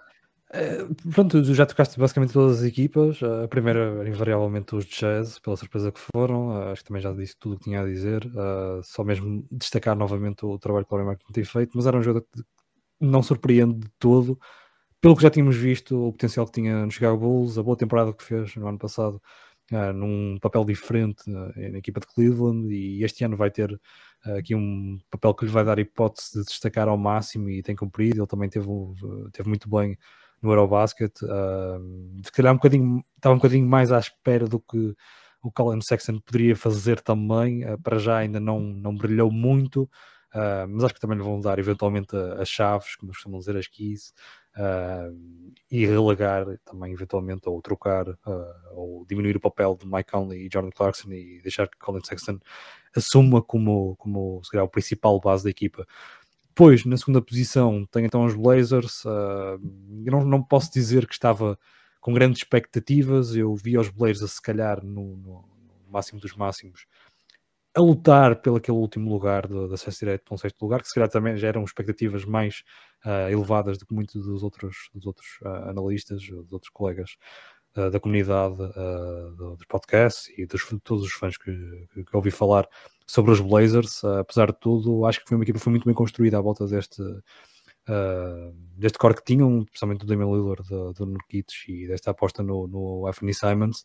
Uh, a realidade é que muita gente falou, se calhar, num, num um potencial rebuild, mas havia aqui potencial, principalmente depois da troca do Jeremy Grant para esta equipa ser competitiva e acabou por se mostrar Uh, nesta, nesta, primeira parte. Jorge já tinha feito um papel muito interessante na, na, na época passada o Justin Weasel já passou de, de, jogar na posição 1, agora está a fazer de, de, de posição 5, está a fazer ali de um, de um falso poste na rotação mais, mais pequena do, dos, dos Blazers, mas é um jogador também muito versátil, muito interessante. Uh, e o Shaden Sharp também acabou por surpreender, pelo menos para, para a idade tão terra que tem, conseguir já contribuir, já ter alguns minutos, 10, ah, 15 minutos de alguma qualidade. Portanto, estes Blazers, apesar de tudo, têm pouca profundidade, quer dizer, estes são jogadores tem ali uma rotação de 8, 9 jogadores de qualidade, mas uh, com alguma lesão, principalmente se for Damian Lillard, poderão logo, poderá as coisas logo virar de avesso, não é? E começarem a perder jogos, mas estando uh, saudáveis, uh, com um treinador que acho que também tem bastante potencial, é uma equipa que pode perfeitamente lutar uh, por esse, está por esse top 6 uh, e será interessante ver como é que eles conseguem também dar continuidade a este bom momento. Depois tem em terceiro lugar uh, os Celtics, que não meti em primeiro só para não ser uh, demasiado suspeito, mas a realidade é que foi um. Estão a dar uma resposta muito convincente àquilo que foi um, um, um, final de temporada que não foi o mais animador. É claro que chegar à final é sempre bom, mas acho que houve ali uma percepção geral de que as coisas poderiam ter pendido para o lado dos Celtics. A realidade é que os Warriors foram uma equipa com mais experiência, também com mais pedigree para, para fechar aquela final, uh, que os Celtics acabaram por liderar.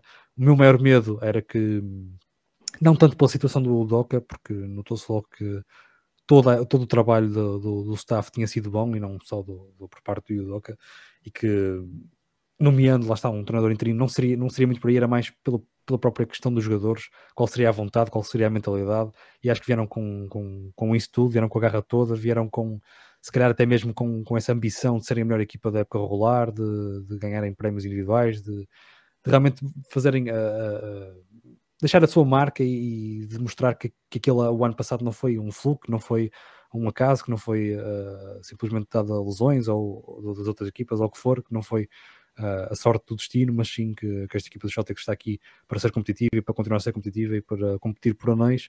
Uh, e este início de temporada que até se avizinhava de alguma dificuldade, lá está, esse back-to-back -back na Flórida é sempre complicado, um jogo em casa também que os Sixers tinham as suas ambições e deram uma boa resposta, e tentar dar uma boa resposta também uh, aquilo que foi uma, uma, uma, prestação na final que foi muito criticada e portanto acho que estes Celtics têm tudo para, para continuar a ser competitivos. O Robert Williams ainda não voltou. Há a inclusão de, de, de big men interessantes parte do, do, do Joey Mazula. Uh, acho que o Blake Griffin e o Noah Vonley podem ter um papel importante para dar esse descanso ao Oxford e Williams que vão precisar. Ainda nem sequer falei do Grant Williams, que está com uma eficácia absurda. Uh, se não me engano, está acima dos 70% dos lançamentos de campo e dos lançamentos de 3, que é um jogador que era muito criticado, muito mesmo, muito criticado uh, no, no, no, seu ano de rookie e, e, até no seu segundo ano, mas tem-se demonstrado uma peça completamente valiosa e ele vai ser free agent. Uh, já não lembro se é restricted ou unrestricted, mas pode ser um jogador que pode chamar muita atenção de todas as equipas e que pode ser uma perca importante para os Celtics. Mas acho que este core e a adição do Malcolm Brogdon foi muito bem pensado. É um jogador que pode uh, que tem acrescentado muito a partir do banco, que dá um outro uh, temperamento, um outro. consegue pautar o jogo, consegue comandar o jogo, consegue atacar uh, com o seu próprio lançamento ou colocar a equipa a jogar. O Derek White, que tinha vindo a meio da temporada e que agora começou com, com pré-época, com um training camp, que é muito importante, quer se queira, quer não. Portanto, acho que a equipa do Celtics está muito bem uh, oleada e que tem aqui as ferramentas todas para fazer uma época regular uh, que pode perfeitamente terminar a ser o melhor record de toda a liga. É para quem diria que o Noah Vanley ia ser mencionado como uma, é, uma boa peça é de tudo, Sim, mas é, é tudo uma questão de, de sistema. E quando tens um bom sistema, uh, e podes, por exemplo, criticar uh, os Lakers neste caso, uh, é verdade. É verdade que o Westbrook tem, tem estado mal, é verdade que o Westbrook tem estado mal, mas é porque não encaixa naquela filosofia, não é só o Westbrook. Yes. Uh, uma equipa que tens LeBron e Anthony Davis não faz qualquer tipo de sentido muitos jogadores que ali estão. E por outro lado tens um, uh, lá está, o completamente o inverso, uh, em que entra um jogador como o Noah Vanley que nem teve uma oportunidade na NBA no ano passado e consegue ser impactante, assim como Blake Griffin. É que, que, é que até, é que até mesmo o próprio Westbrook não só, não só não encaixa, como depois também fica com uma hamstring por sentar no banco, que é realmente algo que é, é, um, é um caso de Epá, o ser humano é um, é um ser de hábitos e ele não sabe o que fazer quando vai para o banco, pá, fica com eu, eu, já, eu já lá vou isso, eu já lá vou isso. Ai, ai, ai. Gonçalo, então passo para ti então, para falar daqui do pod. Coisas boas, primeiro coisas boas. Ah, primeiras coisas boas. Ah, tá bem, tá bem. ok, ok, pronto. Olha, não tenho jazz porque não acho que vai ser. Ah, eu estava à espera. O, o Gonçalo apostou na vitória dos três jogos. Não, não é porque eu, eu, eu acho que esta equipa, sinceramente. Eu interessado. Eu acho que esta equipa, eu acho que esta equipa, sinceramente, não. Não os vejo como uma equipa para tanking, porque acho que vai ser uma, é uma equipa muito engraçada de ver. Vai ah, ser uma equipa muito engraçada de se ver. Lembrei-me agora, tem o talent Tucker, não é? Claro. Oh, claro, claro, claro. tudo, tudo a ver. Uh... Os Lakers à terra prometida. Claro. Deixem-me só, deixem só dar aqui este apontamento, porque ao bocado disse que não tinha visto o pace dos Sixers, mas são mesmo o pior, da, sem grande surpresa, são o pior de toda a liga. Só, só para dar mesmo esse apontamento. Com... Qual, é que é o, qual é que é o melhor já agora? Só por uh, em termos de pace, é, é o. É o Deixa-me ver. Ah, é os Warriors também, sem grande surpresa. Ah, ok, faz sentido. Ah, e os Lakers em segundo, mas os Lakers é mais uma questão da ofensiva. É, mas aquilo, aquilo eu acho que é, Eles contam, o Westbrook quando há aquele sprint para lá para frente, depois a volta para trás. A título de curiosidade também, os Lakers são a terceira melhor defesa neste momento. Sim, são claramente o pior ataque de longe. Exato. Pior ah, sim, mas a, defesa ganha campeonatos. É só isso que, é só isso que eu quero saber. Mas tens, tens que continuar a meter a bola no cesto, não fica complicado. Não, não, não, zero, não importa. O que importa é defender, não importa o resto. Desde que a gente defenda, está tudo bem. Ah, bro, não, fico contente. Não, não pá, eu... tipo, Lakers cumpriu o objetivo. Foi a melhor defesa da NBA. Claro. É, é tipo, aquele, troféuzinho, é tipo aquele troféuzinho ao pé do. Exato, é tipo aquele banner. Campeões, campeões, campeões. Na defesa da NBA não, não é fomos, primeira equipa que não foi aos playoffs, foi a melhor defesa da NBA. Cuidado. Isso é que é, isso é, que é o mais importante, fazer ganho de campeonatos. Começar a, a pôr banners como os Clippers faziam. Estamos a ver aqui um desnível em LA. Não, olha pá, eu sobre as equipas também não tenho muito a dizer. Pronto, já, já falei muito também no, dos jogadores. Pronto, em primeiro lugar tenho, tenho Boston, porque é se calhar a equipa mais, mais profunda e mais, e mais completa uh, da NBA, isto mesmo a contar com a questão das lesões, porque pronto, o Novo foi aqui uma boa adição. O Blake Griffin parece, parece, parece outro jogador em, em Boston do que aquele que era em Brooklyn e, e no resto da, do, da passagem dele por pela NBA desde o dos Clippers. Um, mas de facto está uma equipa muito interessante. O Tatum está tá a um excelente nível. O, o Grant Williams também está, está bem. O Brogdon é, o Brogdon, se não for six man, vou ficar muito chateado, porque acho que o rapaz de facto merece e que ela saber do, daquela malta que só, só vai do banco para, para marcar triplos e para marcar pontos. Acho que, que este rapaz é, é, é, muito mais do que isso, e ainda bem. Um, mas Boston tem mais a acrescentar. Portland também já falei há pouco. Tens, já tens mais opções. Tens Lillard, tens o, o, o, Simons, que muito provavelmente vai ser o most improved player. Tens o, o Jeremy Grant, que eu na altura achei que tinha sido uma bela adição por parte da equipa de Portland. Um, também vi muita gente a falar na, na questão deles de, de, irem tancar e estarem uh, a, a, conservar ali o plantel para ir buscar algum jovem, mas acho que esta equipa não é tudo menos isso. Uh, também o Sheldon Sharp também esteve, esteve muito bem ontem à, ontem à noite, por acaso, muita energia, muita. Pronto, o fast break ele, ele, ele arrancava com tudo, até conseguiu um afundance que aquilo saltou, se calhar, ao nível da tabela, até ao nível do, do, da tabela dos 24 segundos para afundar, aquilo foi, foi um salto incrível. Uh, Nurkic, como já falei também, se conseguir ficar saudável, acho que é um jogador a ter em consideração. Uh, e depois também, também uma equipa em redor, uma boa votação que também consegue fazer algumas coisas engraçadas. Aí em terceiro lugar tenho a equipa do, da prisão da carreira do Charlotte Hornets, porque sendo que tem metade do plantel na prisão e outros três ou quatro jogadores lesionados, estão bem, ganharam agora os Ox ganharam os Ox, por incrível que pareça, com uma série de lesões.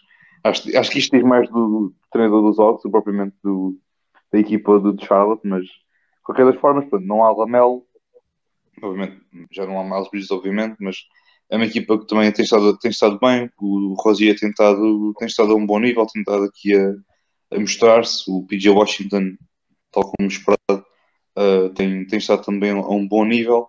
De facto é uma equipa, uma equipa interessante, pronto, uma equipa que está a fazer das, do pouco que tem, está a dar tudo para, para depois, calhar, quando o Lamelo chegar, as coisas poderem melhorar um bocadinho. Uh, mas, mas vamos ver, acho que, embora acho que aquela equipa, esta equipa, sinceramente, não vai passar muito disto do, do meio fim da tabela, porque não tenho muita. Não estou com muitas esperanças sobre esta equipa de, de Charlotte, mas, mas pronto, mas é, é isso. Gostei do teu shoutout agora dos, dos Rockets. Também mereci, lá está. Eu dei aos Spurs, mas Warriors também Marcos, uh, po... teu pódio acho que é parecido com o nosso. É um bocado parecido. Tipo. É, é, é. mas antes disso, epá, queria explicar o que é que o Blake Griffin é um gajo diferente em Boston. Vão ver quem é que é a mãe do filho dele que ele deixou em Brooklyn. Ah, ah sim, então, sim. Só não digam não. Em primeiro lugar, tenho os Utah Jazz uh, epá, o Danny Ainge conseguiu fazer uma super equipa, uma coisa que ele não conseguia fazer desde Boston. desde Boston 2008, a partir daí Danny Ainge acabou. Jogou agora em 2022 pá, com os colossos Taylor Norton Tucker, Colin Sexton, Mike Conley. Este Rudy Gay. cabeças abaixo. Rudy Gay, Rudy Gay também. Com quase 40 anos. Ressuscitou o Laurie Markkinen. Apesar de ele ter feito uma época belíssima, como o nome disse. Uh, não, agora fora brincadeira, pá, os Jazz merecem o primeiro lugar. Uma equipa que supostamente estava virada para o tanking apanha no primeiro jogo da época os Nuggets e não é os Nuggets do ano passado, os Nuggets todos saudáveis. Ganha. O jogo seguinte, agora não me estou a recordar contra quem. Não ganharam, estão 3-0. Ninguém esperava nada disto dos. Acho que foi os Timberwolves. Pronto. Epá, e pronto. E trocaram o Baguette Biombo e estão à frente do, da equipa do Baguette Biombo. Yes. Ah, e o meu segundo e o terceiro lugar é tal e qual como fiz no pódio de jogadores. Tinha o Tatum e o, e o Lillard, tenho os Boston Celtics e os Trailblazers. Tenho que dar mais crédito aos Trailblazers, porque em termos de expectativa do início da época não era a mesma que tinha para os Celtics. Os Blazers tinham o Lillard, adicionaram ali Jeremy Grant, o Anthony Simmons ia, ia ser dependendo do salto, nascer ali ali um saltinho Sheldon Sharp entra bem. Justin Winslow, finalmente estou a gostar outra vez. Espero que ele não se lesione. Bem, é isso. Muito bem. E agora passar, por fim, à equipa de lata, em que eu não vou dizer uh, do, do lado ex, porque acho que é consenso, não é? E, e, vou deixar aqui, vou passar a palavra para o Marcos, porque pronto, como como eu disse, o jogador de lata dele foi o Doc Rivers e a equipa de lata dele foi os Philadelphia 76ers, tal como a minha. Mas eu passo a palavra para ti, mais porque acho que vais dizer basicamente o que eu queria dizer, por isso, força. Passo a palavra para ti agora. Então vamos, vamos por passos. Primeiro jogo da época, Boston Celtics. Desculpável, campeões da conferência ano passado, finalistas do ano passado. Desculpável perder esse jogo. Esperava-se um bocadinho mais, especialmente depois do esforço que foi feito no off-season. Tanto o PJ Tucker, tanto o Daniel House, tanto o uh, Anthony Melton, tudo para com complementar a equipa que já tens. O bom core que tens, na teoria. Quero dizer jogo, ok, tudo bem, vamos ao segundo jogo. Milwaukee Bucks, em que o Giannis faz um jogo de 21-13-8 e o segundo melhor jogador dos Bucks no papel, o Drew Holiday, lança 13% de campo. Perdes. Embiid tem números, não tem vontade. Arden, apareceram números do lado do Arden. Vamos agora ao terceiro jogo dos Sixers. Os Spurs. O gajo mais velho dos Spurs deve ter 21 anos. Pá, tens o Arden, tens o Embiid, tens o PJ Tucker, que em termos de power ranking faz a diferença. Estão em posito, estão para aí em oitavo, o que é que é?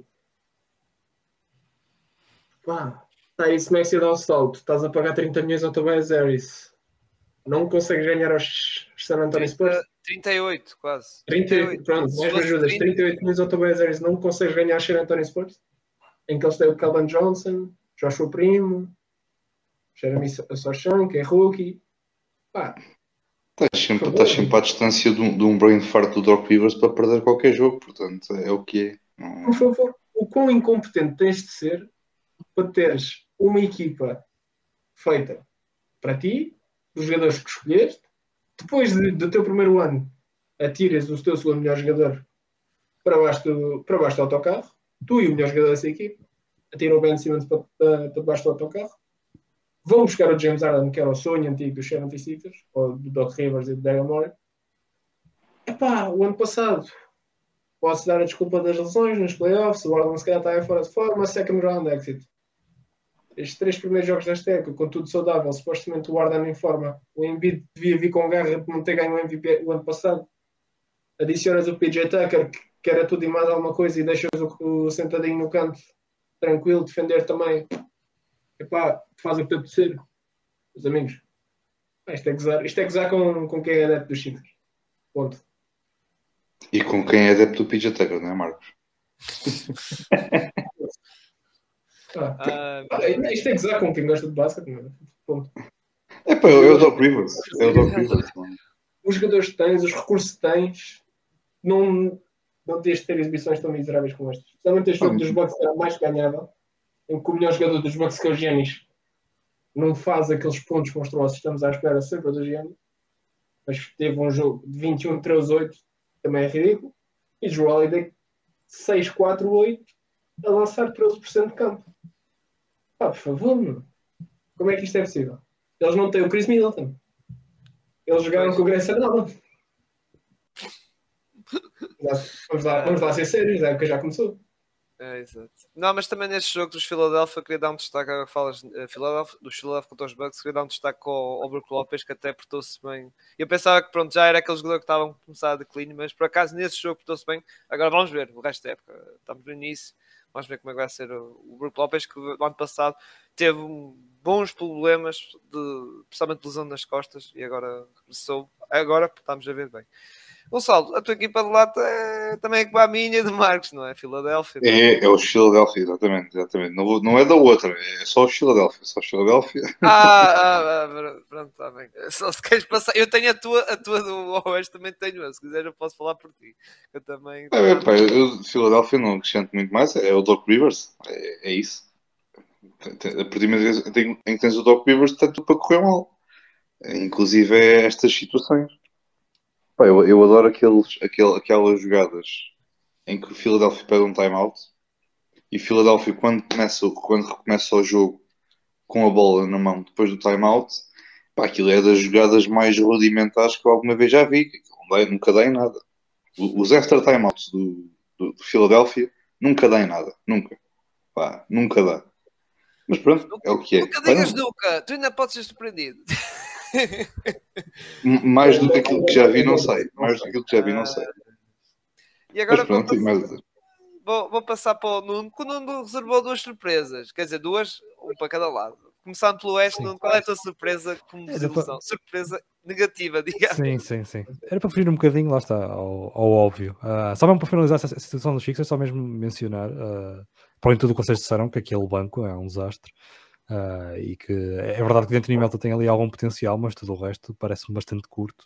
Ah, veremos depois se isto será suficiente sequer para atingir uma boa posição nos playoffs e depois nos playoffs é claro que dá para reduzir a rotação, mas ah, os jogadores já, já estarão Sim. visualmente mais cansados. Se temos o Arden É que- e o, É que nos playoffs tu podes eh, reduzir a rotação, mas eh, jogam 8, digamos. 8, Sim, claro, sim, claro, mas já chegarás aí com um Arden, um Embiid, um Max e etc.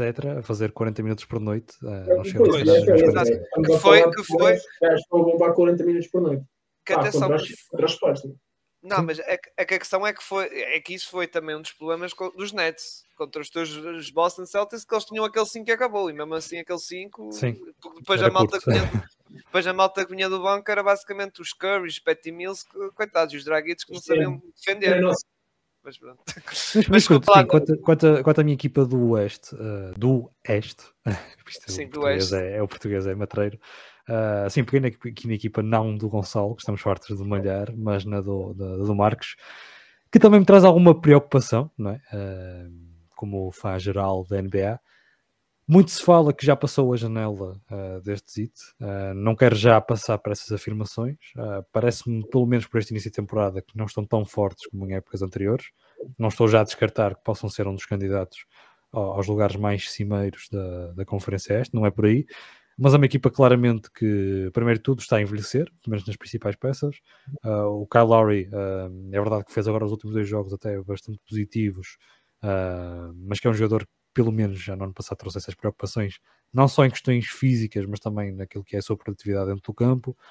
O próprio Jimmy Butler, ah, já sabemos que é um jogador que não é muito constante, tem grandes, menos grandes runs de vários jogos de, com muita qualidade, e depois há ali um ou outro stinker, como, como os americanos costumam chamar, ah, e é claramente um jogador fundamental. Se calhar é, é- os Heat são uma das equipas que mais dependem do seu, do seu número um, ah, e o Jimmy Butler tem que estar a um nível ah, excepcional toda a temporada para que estes Heat possam ser tão competitivos como foram em outras épocas. Não percebi, desculpa. Não lhe peças isso na época. Pois, mas se calhar vai ter que ser, porque uh, os Heat são, os os são vistos como aquela equipa que conseguem sempre arranjar uh, mais algum jogador, de desencantar de, de, de ninhures e de ser um jogador competitivo, mas eu não sei até que ponto isso tem. uh, não sei, se calhar essa fonte não acaba por se fechar e se há um limite uh, para conseguir arranjar esses jogadores. Na realidade, a rotação dos IT uh, se calhar será um bocadinho mais curta esta temporada, pelo menos aquilo que eu tenho visto. Uh, se calhar 7, 8 jogadores a ter mais de 20 minutos, uh, mas por exemplo, Duncan Robinson já não parece que, que me conte verdadeiramente para, para o Eric Spolstra, é um jogador que tem perdido claramente e aquele contrato acaba por ser um dos piores da NBA por causa disso mesmo, por ser um jogador que, pelo menos neste sistema do ZIT, uh, é quase impraticável ter o, o Duncan Robinson dentro do campo por muito tempo. Uh, depois temos o Struss, o Caleb Martin, que são jogadores interessantes, uh, mesmo o próprio Gay Vincent, mas que são muito, não, não são consistentes, não são jogadores constantes, conseguem ter a produtividade que se espera de um, de um- de um jogador que se queira ter 30, 35 minutos. Uh, e depois as outras duas principais figuras, o Tyler e o Ibama também têm, ofensivamente, principalmente, algo que dizer, porque não são jogadores que conseguem ter, manter esse, esse rendimento constante que possa trazer alguma confortabilidade aos IT, que vão ter que depender de, de uma peça ou de outra e que não podem contar com grandes peças constantes, a não ser a produção ofensiva de Jimmy Butler e a produção defensiva de Bama Baio, e depois tudo o resto é um bocado uh, ao calhas, uh, consoante os jogadores que estiverem inspirados. É claro que este sítio conseguem, têm conseguido conviver bem com isso na época regular, mas parece-me que uh, estão a perder alguma profundidade. Vamos ver se eles conseguem, por exemplo, aqui o Ice Smith consegue ter um papel mais preponderante. É um jogador que tem um potencial interessante, mas não sei se conseguirá atingir esse nível. O Nikola o, Jovic, uh, que acho que ainda não, não, não, não jogou esta temporada. Não é hoje. É hoje? Não, É é suspenso. Ah, foi suspenso. Pronto, olha, então isso passou. passou. Pronto, depois também há a, a questão do Oladipo, não é? que é um jogador importante que, que está, que está de fora por causa de lesão. Mas há aqui algumas dores de cabeça para o Eric. Uh, não foi o início de temporada, uh, não, diria, não diria esperado, porque se calhar até as expectativas no modo geral baixaram para este Miami Heat, uh, mas que certamente tu, Marcos, e todos os fãs esperariam um bocadinho melhor destes primeiros três jogos, que apesar de tudo acho que deixaram um bocadinho uh, a desejar. Muito bem. Apoiado. E agora passando para o Oeste, e antes para outra surpresa do, do Nuno, Sim, antes para outra surpresa, ah, Lakers. o inevitável. Não? é, Gonçalo, quer seja eu? Tu, é, já estou a ser pensado. É, É, sim, já, já bati um bocadinho toda aquela situação do jogo de ontem, do, daquela jogada incrível do, do Westbrook. Pronto, foi, foi o que foi. Ahm, eu sinceramente tenho pena porque eu gostava de ver o LeBron a ganhar, a ganhar pelo menos mais um, mais um título pelo, pelos Lakers. O problema é que o LeBron, nós sabemos como é que o, o tipo de jogador que o LeBron é, sabemos qual o melhor tipo de jogador que se deve eh, colocar à volta, à volta do LeBron para que a equipa possa ter sucesso. É ter jogadores que saibam lançar três pontos, que permitam dar espaço ao LeBron para poder trabalhar, ter jogadores inteligentes, não é muito inteligente, mas ter jogadores inteligentes eh, sem bola, que saibam movimentar sem bola quando estão a atacar, jogadores que sejam competentes a defender, e a partir daí é, é, é- é o resto, é deixar o resto florescer. Quando juntas a isso um Anthony Davis que pronto, eu acho que se- quando saudável é um jogador muito complicado de parar e o jogo de ontem por acaso foi bah, vou ser muito sincero, foi se calhar dos jogos que eu já vi dos Lakers depois da bolha, foi se calhar dos, jogos, dos melhores jogos, dos melhores joguinhos do, do AD, porque de facto esteve, esteve a um bom nível. Não foi o suficiente para, para vencer, mas esteve, esteve a um bom nível de qualquer das formas. Achei que mesmo assim a equipa ontem precisava ter ali um bocadinho mais de presença física e de, de agressividade física, agressividade no bom sentido, uh, no que diz respeito ali a, a ganhar os ressaltos, porque parece-me que o ID ia aos ressaltos, mas estava se calhar com um pouco de receio de poder levar a ter ali alguma lesão, a ter ali alguma situação que pudesse uh, não, não cair bem com, com, com o pé ou qualquer coisa do género e pudesse comprometer a equipe. Um, e o que tens neste momento em LA é exatamente o, o oposto. É, tens o LeBron e o AD a tentar de tudo, e depois tens uma série de jogadores em redor que não são bons a lançar três pontos. Uh, o Beverly não é mau, mas não é um lançador de três pontos. O Lonnie Walker não é um lançador de três pontos. O Toscano é, um, é, lançador de três pontos, mas não é um lançador de três pontos consistente. Um, tens aqui toda uma. Ele lança um par de vezes, mais nada. É tipo. Sim, pronto. Pá, é... é, e, e depois, pá, pronto. Tens a situação em que foste buscar alguns postos e estás a jogar com o AD a 5, das duas, uma. Ou, ou vais, jogar, vais buscar alguém para a posição de 4, do, que é a posição do tradicional do AD, e tens alguém pobre para a rotação, e vais buscar um Damian Jones e buscar ali mais um outro jogador que consiga fazer posição 4 e 5 e fechas. Não é ires buscar 2.2, 102 postos, ponto final, e depois não ires buscar um único power forward para o lugar do, do AD, porque é essa a realidade. Um, esta equipa, no fundo, é, é um, vai, vai um bocado contra aquilo que deve ser o, a, a correta forma de construir a equipa em redor do, do LeBron e do AD. Uh, de novo, eu tenho dito isto desde, desde, que, desde que os Lakers venceram na bolha. Uh, a melhor versão dos Lakers é com LeBron, é com AD, e depois tens jogadores uh, competentes a defender, competentes a lançar três pontos, sejam inteligentes. Uh, pronto, como se os Lakers pudessem ter, por exemplo, um Caldwell Pope ou um Kuzma, mas depois uma pessoa lembra-se que eles trocaram isso tudo, trocaram um, um bocado a essência da equipa por, pelo Westbrook. E foi um bocado contra aquilo que é, que é se calhar a, a correta filosofia de depois construir um bom plantel em redor das tuas estrelas. Um, e jogar o Westbrook foi obviamente a, o, o, oposto daquilo que, estava, que se estava a construir e pronto, os resultados estão à vista. O ano passado foi, foi o que foi. Uh, embora o ano passado tivesses al, alguma, não muita, mas alguma capacidade para lançar três pontos, este ano não tens nenhuma capacidade para lançar três pontos. Um, eu não posso pedir ao LeBron, pá, obviamente, lançar três, em de, três triplos em, em 10, não neste último jogo em Portland, mas foi o, o segundo jogo. Um, pedir para lançar 3 em 10 é pedir demasiado. O LeBron não é jogador de lançar 10 triplos. Isto mostra que o LeBron estava a tentar tudo para, para fazer alguma coisa. E o LeBron, quanto muito, lança se calhar 8 triplos, se calhar, ou 7 triplos, o que seja, mas não lança tanto. Um, de novo, isto é, é um bocado do desespero desta equipa. lançar 40 triplos e concretizar 6 ou 7 é desespero da equipa. É, mas é isto, é o plantel que temos, é o plantel com que vamos. Acho espero bem que no final da temporada as, as cabeças certas comecem a, a rolar. E não estou só a falar do Westbrook, porque se o Westbrook fosse o único culpado da situação, os Lakers estavam, estavam muito bem. Uh, mas pronto, acho que todos sabemos que, que o Westbrook não é, não é o, o único responsável, longe disso.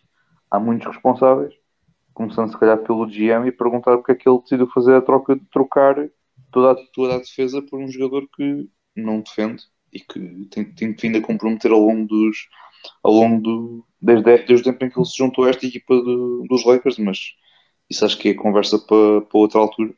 Uh, respondendo também já a uma questão que também tínhamos aí de, de, um, de, um, de um ouvinte sobre a questão dos Lakers, sobre se haveria-se já de fazer as trocas já ou aguardar e esperar pela, por, pelos próximos episódios das coisas como, como estão atualmente. É, é assim, hum, eu acho que qualquer uma das formas os Lakers estão condenados. Acho que se trocar já, trocarem já, ficam comprometidos para o futuro. E se mantiverem isto tudo, as coisas como estão, ficam muito comprometidos já.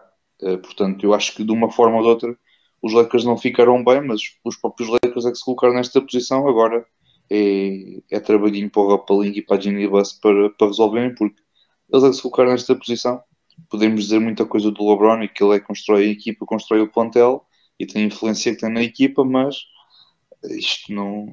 A culpa não é só do LeBron, acho eu. Portanto, acho que é, acho que é isso. Respondendo à, à questão do, do ajudo Samaral, acho que é, é muito por aí. Uh, Fala-se obviamente sempre na, na, na, eterna troca do Buddy Hill de Miles Turner, mas não sei até que ponto é que isso iria melhorar a equipa substancialmente para poder uh, dar um salto uh, enorme no que diz respeito às outras equipas da Conferência Oeste. Uh, isto, no fundo, era uma troca para, para, que a equipa pudesse consolidar um lugar no play-in. E depois apanhavam os Pelicans ou apanhavam uma equipa qualquer à frente e levavam um cabaz de Natal em, no mês de Abril ou por aí, portanto é delicado, mas é o que é. E, e estamos a falar isto hoje que fala sem Rosier e Jason Richardson para ir. Pois, mas, mas, mas, mas pois, sobre o Rosier eu não percebo para que mais um, mais um ball handler. Uh... Ah, sim, mas eu vou ser sincero, estes, estes reports ou estes comentários. Isso é o que vale. Eu já, eu já, não, é para... eu já é. não ligo, eu já não ligo, porque o Ben Simmons foi o que foi. Uh, epá, 1500 equipas. E, e oh, Sil, depois também tens o Rosier está tá agora nas bocas porque o Rosier está a jogar bem.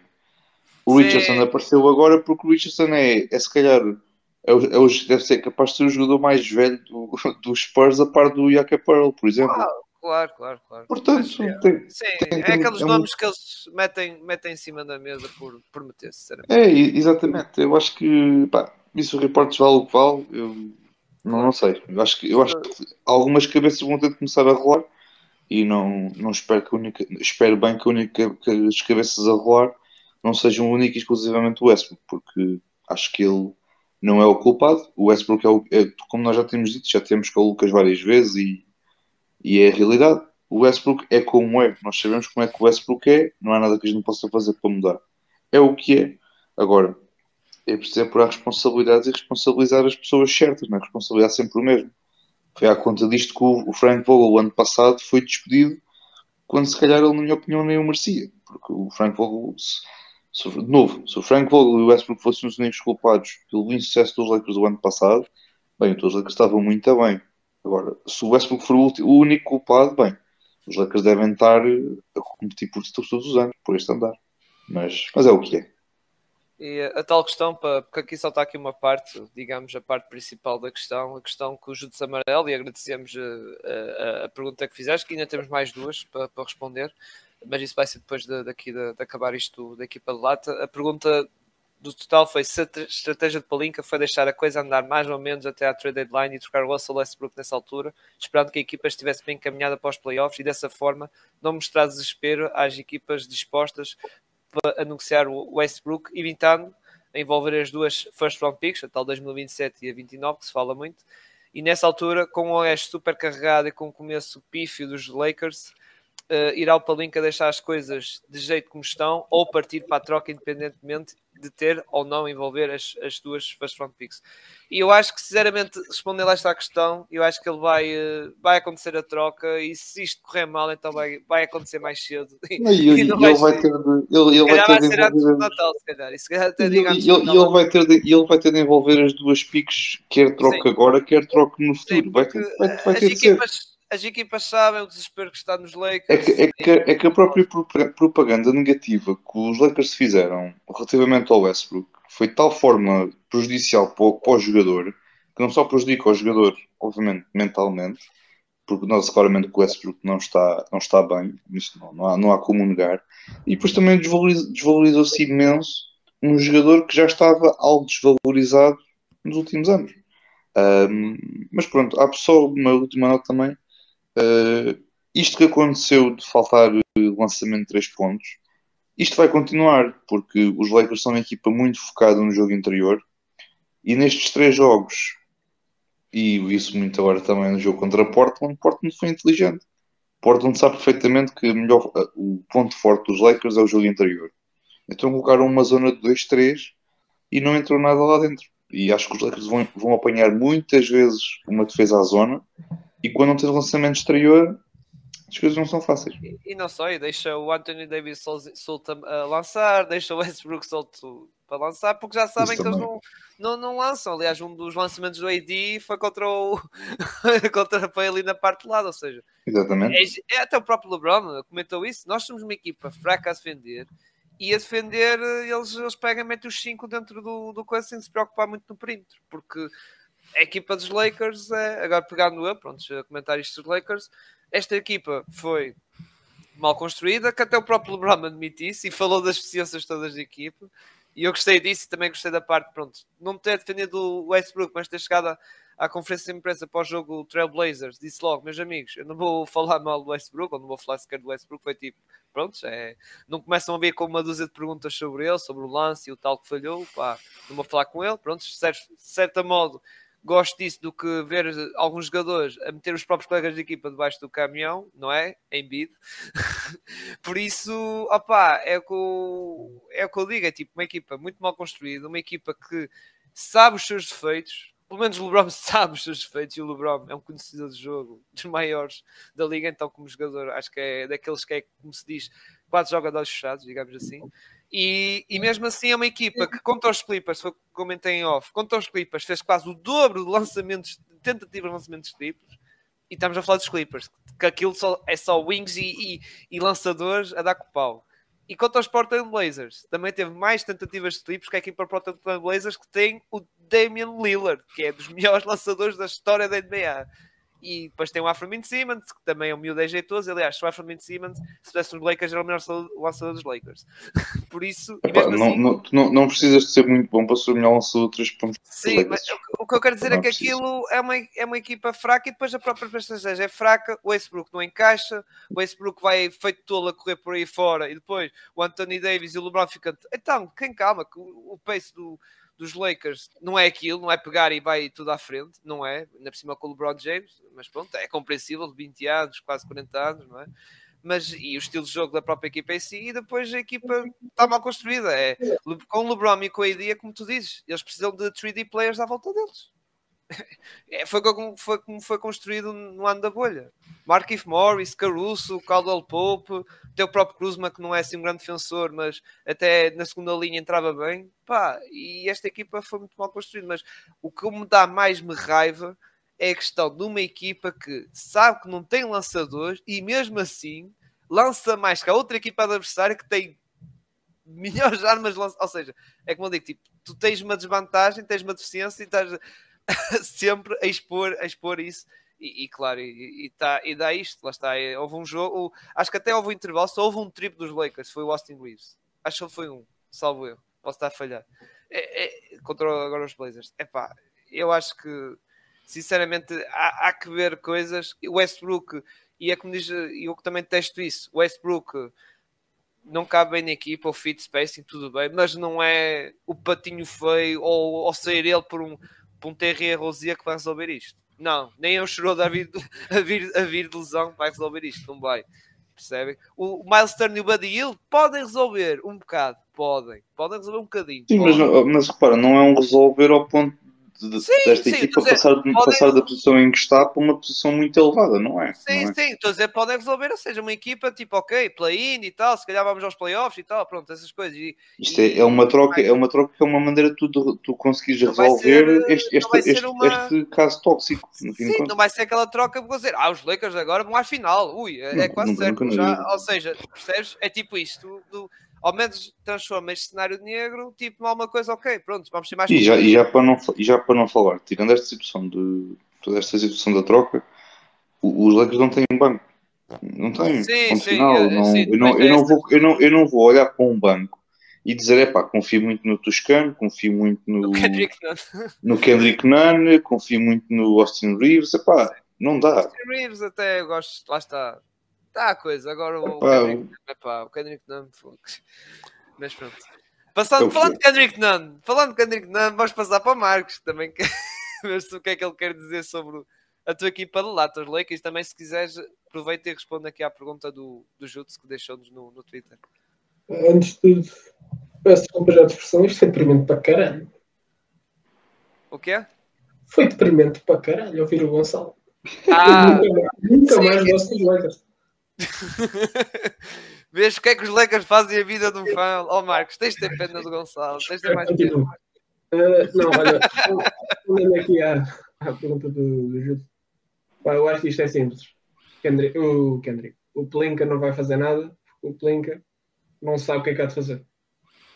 Pois, Eu acho que o Plinka está a olhar para isto tudo e só está a ver perguntas. Não consegue entrar resposta nenhuma. Na minha ótica, o Plinka não é o GM certo para liderar os Lakers. Pá, peço imensa desculpa, mas é- assim que eu vejo o Plinka neste momento eh, nos Lakers, a liderar estes Lakers. Não consegue, não consegue resolver problemas. O ano passado tivemos uma equipa extremamente idosa. Este ano tentou rejuvenescer um bocadinho, mas não acertou no, no de jogadores para complementar o LeBron James e o Anthony Davis. Epá, complicado, a vida complica eh, em LA e o.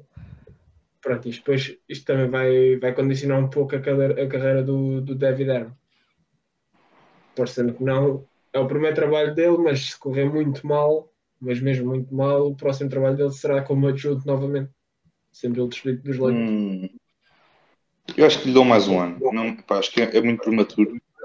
dão-te mais um ano, mas for um ano à imagem do que pode ser este, dificilmente. Pá, eu, eu, eu sei, eu sei que vale o que vale, mas é, tem, neste momento tem a melhor defesa. Pá, pronto. Eu acho que o, o principal problema do Lakers do ano passado era a defesa. Na defensiva. Mas se calhar, se calhar o David no ano passado dava, funcionava. Este ano, este ano não dá. Não tens as mesmas peças do ano passado. Tu, tu- tu ficaste com três jogadores do ano passado, quatro. Eh, tanto foi O os três, foi o trio. Admira. Foi o Kendrick Nunn, foi o Kendrick Nunn, o Ron e Eddie, porque o Terrence Tucker foi trocado. Eram os quatro jogadores que estavam Ficou- com Ficou contrato. o Westbrook. O Stanley, Jo- não, o Stanley Johnson foi embora. Foi. Que era um Sim, jogador sim, sim. interessante nos Lakers até. Já tinha algo, algo interessante nos Lakers ano passado. Mostrou qualquer coisa. Eram, eram quatro jogadores que eles tinham sob contrato e, e o Talon Tucker foi trocado só, tem- só E estas mudanças também não, não traz estabilidade ao franchise. Esta mudança, num ano só temos ali velhos, tudo, tudo arrumado, temos ali um Dwight Howard. E, tu, e, deixa, e, deixa estar, e deixa estar que o próximo ano vai ser mais do mesmo. Vais ter um, Oh, claro. um jogador a entrar e um jogador a sair. É o que é. Porque a, ma- a maioria destes contratos que eles têm é ou é um ano, ou é o segundo ano não está É, garantido. É, É... todo um ano. É, pá, isto não traz, não traz estabilidade nenhuma ao franchise. É complicado a vida destes Lakers e acho que o Pelinka não tem, não consegue, não consegue arranjar a resposta por incompetência própria. Porque ele meteu-se neste buraco e agora não Pois. se sabe como é que vai sair. Exatamente. Nuno, antes de passar para, o teu, eh, para a tua equipa de, de lata, só queria que respondesses esta, esta questãozinha dos Lakers. Sim, é assim, eu em parte tendo a discordar com vocês. É, é assim, eu sou um eterno otimista. Ah, Até prova, de, é assim, até prova de culpado, todos são inocentes, não é? E aqui é até, até eliminado, todos são candidatos. Não, mas eu vejo, mas eu vejo potencial nesta equipa. ah, defensivamente estão lá. Quer Sim. dizer, ah, é uma amostra é- pequenina, mas Eu acho que é o- pedido. Acho que é o único aspecto bom deles. Sim, sim, é, quer dizer, defensivamente, e, e, é aquilo que dizemos muitas vezes: a defesa vale campeonatos. É um aspecto importante e acho que é preferível trabalhar o ataque do que trabalhar a defesa. Veremos, é verdade que não há muitos casos uh, semelhantes a esse, em que temos uma defesa tão competente e um ataque uh, tão inverso, né, nesse sentido. Uh, mas lá está, eu gostei do fit do, do Lonnie Walker e do Pat Bev. Acho que pode ser interessante uh, a, longo, a longo prazo, pelo menos esta temporada. O Schroeder não resolverá todos os problemas, mas é um jogador que traz uh, um outro caudal ofensivo uh, e algo diferente, a possibilidade de construir o seu próprio lançamento. E é um jogador uh, um bocado explosivo, um bocado micro-ondas. é verdade que tem alguns momentos que não, não, não, está muito bem, mas quando está quentinho é jogador para não para resolver, mas para dar um, um para ter um impacto positivo. Uh, depois, claro, é a questão do Russell Westbrook, que defensivamente também não tem estado, não tem comprometido, acho que tem tido até uh, bastante interessante, pelo menos um jogador muito mais apinhado nesse sentido. Mas acho que há aqui duas claras opções uh, para o Russell Westbrook. Três, vá, pronto, claro, a troca seria o ideal. O, o, o e o Miles Turner acho que seria excelente, seria, seriam jogadores com um encaixe muito bom, principalmente o, o que já se vem falando que é o jogador perfeito para jogar com o LeBron, o próprio Miles Turner com a questão do Anthony Davis jogar a 5, poderá ter um papel menos interessante, mas ainda assim é um jogador que consegue atirar e muito capaz defensivamente, portanto, nesse, nesse aspecto também contribuiria muito. Mas depois há outras duas opções para o Russell Westbrook. Primeiro, a opção John Wall, que é vais para casa quando terminar o contrato, vais à tua vida e fica assim arrumado, e dá espaço para, para, para estes Lakers tirarem um bocadinho desta atenção toda dos mídias, principalmente em cima do Russell Westbrook, que eu fico sempre um bocadinho sensibilidade porque, quer dizer, a questão mental neste tipo de jogadores é sempre uma questão que se tem que ter em conta e dá para perceber, pelo menos naquela, em algumas post-interviews e naquele, naquele, por exemplo, naquela que foi com o Juan Toscano Anderson, que até o defendeu, que o jogador não está claramente nas suas melhores condições mentalmente e quer se queira, quer não, estão sempre situações que têm o seu impacto uh, na, na, vida das, das, pessoas, porque eles são atletas, mas também são pessoas. Mas pronto, essa é uma, uma das opções, uh, porque este é o último ano do, do, do, Westbrook e, portanto, depois para o próximo ano já não seria um problema. E depois há a opção que é manter o Westbrook uh, e tentar convencê-lo a vir a partir do banco, que era um jogador que, nesse aspecto, e não partilhando tanto tempo o, o, campo com, com o LeBron e com o AD, poder fazer o seu próprio jogo, que é aquele jogo que realmente que é mais eficaz, numa amostra muito mais pequena, de 10, 15 minutos, 20 minutos no máximo, em que ele joga com a segunda unidade e em que é basicamente uh, o jogador controla a bola, que faz as penetrações e que não tem ninguém ali também a atrapalhá-lo, pode fazer o seu jogo à sua velocidade, uh, demonstrando o seu melhor atleticismo. E até se calhar nessa, nessa hipótese, se conseguissem realmente convencê-lo a ter esse papel, nem que fosse um papel de 15 minutos, ele próprio pudesse mostrar-se um bocadinho às equipas uh, e que poderia continuar a ter um papel uh, na, na, NBA. Mas lá está, uh, eu sou um bocadinho otimista, vejo aqui algum potencial, a defesa está lá e é interessante porque já não víamos também a, a, equipa dos Lakers ser tão competente defensivamente já há algum tempo e acho que também é muito trabalho do Darwin Ham. mas veremos, veremos se eles conseguem então resolver esta questão do Russell Westbrook, porque realmente é, é mais pontual era, era um treinador também conhecido por isso, pelo lado defensivo, por acaso. Treinador, nos caso, assistant do lado dos Bucks. Era isso. Sim, sim, sim. Agora passando para a tua equipa. Para a minha equipa, exatamente. É a tua e, equipa da E vou tentar ser o mais curto possível, porque já perdemos aqui muito tempo a falar da, da equipa da LA que tem estado mais na ribalta, mas vou falar da outra equipa da LA. Uh, na realidade, eles venceram dois dos três jogos, o que parece um bocado descabido estar aqui a trazer como uma equipa uh, predadora e provavelmente vocês ainda estão com alguma curiosidade, mas uh, lá está, eu vi, eu vi os três jogos dos Clippers uh, e tenho aqui alguns apontamentos a fazer. Primeiro, um, eles vão ter que usar e abusar do, do Zubates e isso faz um bocadinho de, de, confusão, porque é um jogador que é muito importante, é preponderante, preponderante para o sucesso do, dos Clippers e quando não está dentro do campo, a realidade é que a equipa dos Clippers, que opta pelo, pelo clássico five out, o Robert Covington acaba por ser o, o, o, o, posto suplente, que é uma tática ou é uma estratégia que resulta muito melhor nos playoffs na época regular, é verdade, porque uh, uma equipa, quando está nos playoffs, vai jogar 4, 5, 6, 7 vezes, tem um estudo diário uh, sobre aquilo que são as rotações, sobre aquilo que são os, o esquema do, do, adversário, e aqui, noite sim, noite não, a jogar em, em, em, noites, em sítios diferentes. Na maior parte das equipas vão ter dois postos competentes, uh, e o Ivica, o Iva, ai, caraças, Ivica Zubates, tem um nome complicado, uh, é um jogador que não, primeiro vai ter que fazer muitos minutos, já o está a fazer. aliás, se não me engano, foi 35 minutos no primeiro jogo, depois nos outros dois, também se calhar um bocadinho por questão de, de, de gestão do próprio jogador, não teve tanto tempo de jogo e também pela questão do, do, dos Clippers querendo claramente procurar tentar ser uma equipa que não, que não depende muito de um posto, mas a realidade é que há uma grande diferença de quando, o, de quando o Zubat está dentro de campo e quando não está. Viu-se principalmente isso no, no, na noite passada, o Jack Lond Jock Londell fez o que quis uh, de Robert Covington e daquele 5 uh, mais pequeno dos Clippers. É claro que quando se tem Chris Paul acaba por ser muito mais fácil, mas uh, foi demasiado fácil até à noite para Londell e para, para Aiton, que conseguiram dessa forma explorar essa debilidade que é a defesa do garrafão por parte dos Clippers. Só para dar aqui um bocadinho de contexto, nestes três jogos, os Ubates teve um plus-minus de mais 13, mais 4, menos 8, num, num, duas partidas que venceram, em três partidas que venceram a primeira e a segunda por 6 pontos e por 2, portanto aqui um claro impacto positivo, e ontem perderam por 17, sendo que o, o, o minus do, do, do Zubac foi de 8 pontos, portanto quando uh, uh, o Zubac está dentro de campo, pelo menos na época regular, a equipa dos Clippers é mais competente. Portanto, acho que falta aqui claramente um, um posto que possa dar minutos valiosos, algo que o Isaiah Ashenstein, que agora está nos Knicks, dava uh, no ano passado, que era um jogador fundamental, e os Clippers não conseguiram fazer essa substituição, e portanto isso pode ser algo aqui que, que mexa um bocadinho com este que será o sucesso da equipa dos Clippers na época regular, que apesar de tudo, é verdade que o foco, dele é, o foco deles são os playoffs, mas primeiro tem que ter uma boa posição, uh, é sempre importante no, não sei se são os mesmos, e acho que poderá, uh, ter aqui algumas dificuldades. Depois, nessa mesma, uh, nesse mesmo paradigma, uh, nessa mesma ideia de pensamento, uh, os Clippers se calhar estão um bocadinho focados, demasiado focados naquilo que será a post-season, se calhar desvalorizando também um bocadinho aquilo que é a época regular. E poderão surgir aqueles problemas que, que surgiram no, no, primeiro ano, que até acabou por se terminar na bolha, que é, primeiro de tudo, há claro esta questão física de Kawhi Leonard, que eu acredito que não seja só gestão, uh, porque sim, porque querem mantê-lo saudável para os playoffs, acho que é mesmo porque ele ainda não estará a 100% e apto.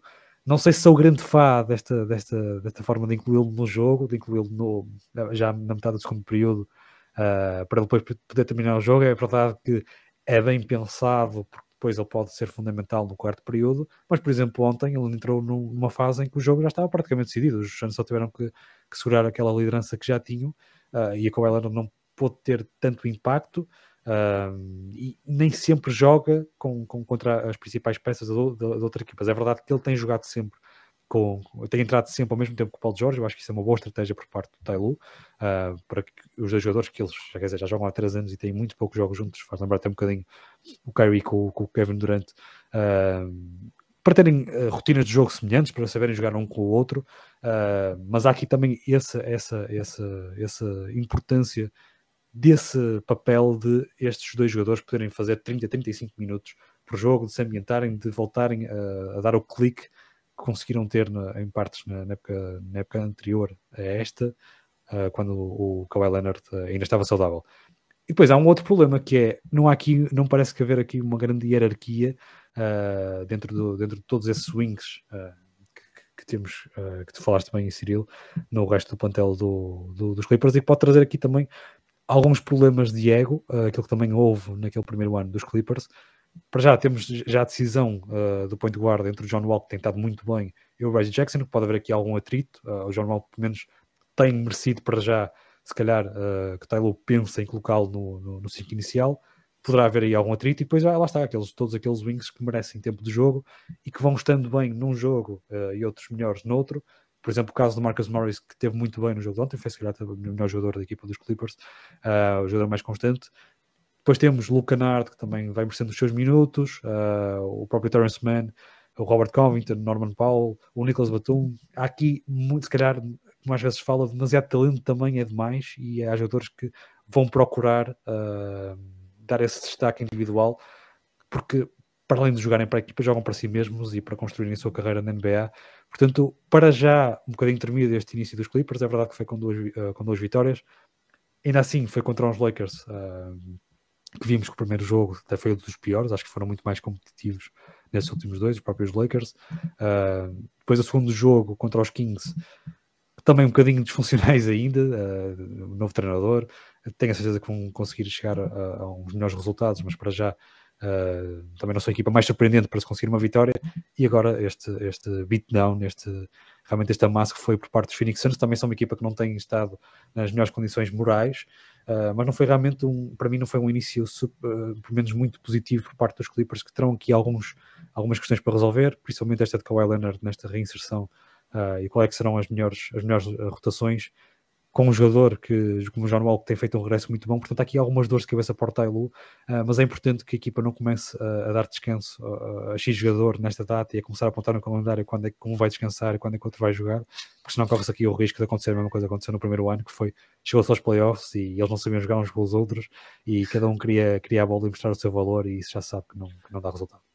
Eu acho, que, eu acho que já tem isso, já. Já, já fizeram já para um mês ou dois a calendarização. Pois, sim, mas isso acaba por ser problemático. Do, do load manager. Exato, exato. Foi o que, tu tocaste. Somente uma equipa com tanto, com tanto talento e com sim, 11, sim. 12 jogadores é, que merecem é como, é como eu digo, pode dar, um, pode dar a cena como te falaste, de, como foi no primeiro ano. O problema é que depois, na hora de jogar juntos, aquilo não, não der mas pronto, mas uh, vamos ver. E, ter, e ter mas atenção, desculpa, desculpa, Gonçalo, mas eu gostava de ter as duas de cabeça do Tailu do que as duas de cabeça do Devin Só para. Claro, claro. Não, eu, eu, até prefiro dar a Vinha porque é assim, os Clippers têm talento a mais, os Lakers têm talento a menos, portanto é melhor ter talento a menos do que talento a mais. Eu acho que é. É, olha, Marcos, eu acho que ele nunca vai dizer Estbrook para Paul George e Covington e, e, não sei o quê. Pá tem talento a mais. É, eu, gostei, eu gostei desta, é preferível ter talento também. Há que distribuir, olha, há que distribuir talento e qualidade nas equipas de lei eu, eu, eu, acho que percebo o que ele diz, é mais fácil tomar as decisões, não é? São aqueles, são aqueles. Ah, exato. Ah, mas é comparar duas coisas opostas. Pô. É que é mais fácil teres o, teres o, assim, o talento.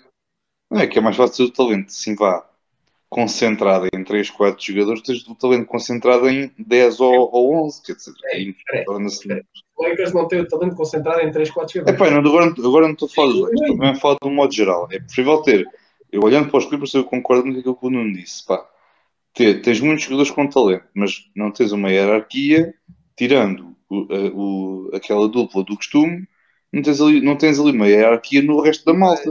Falta o Pat uma, uma noite.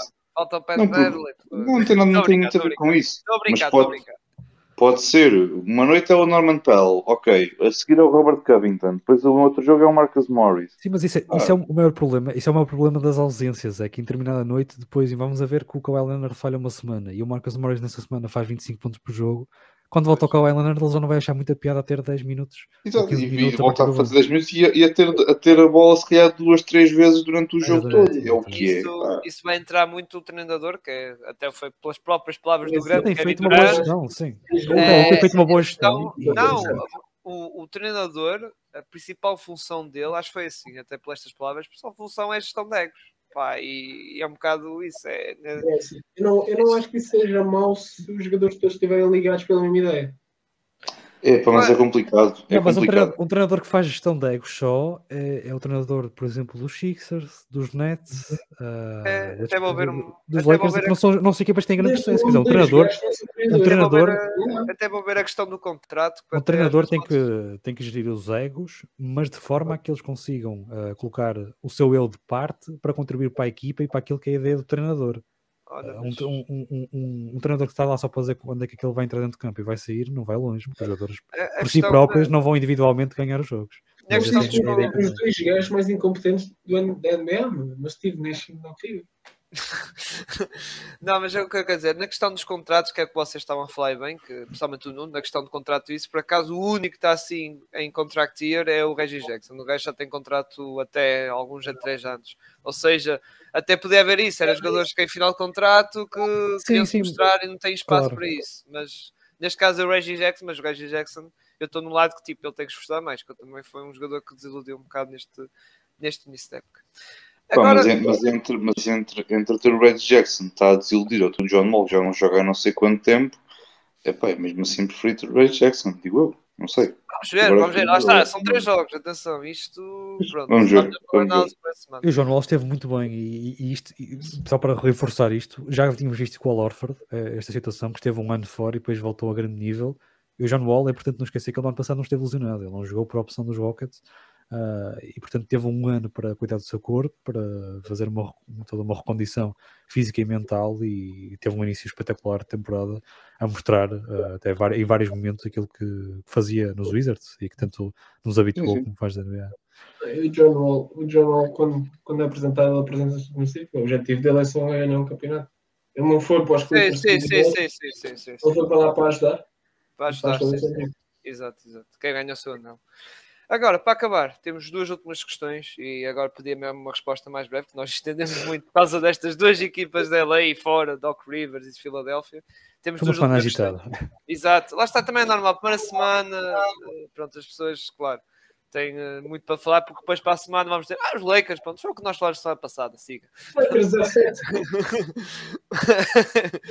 Mas pronto, começando pela primeira questão, Jonatas Marques, do Twitter, parece-vos que o Wood pode ser um match para o Donzitos que Dallas nunca conseguiu com o Porzingis? Uh, bem, sobre esta questão, Porzingis e Luca, depois já ficamos a saber que os dois não estavam bem, até pessoalmente, não é?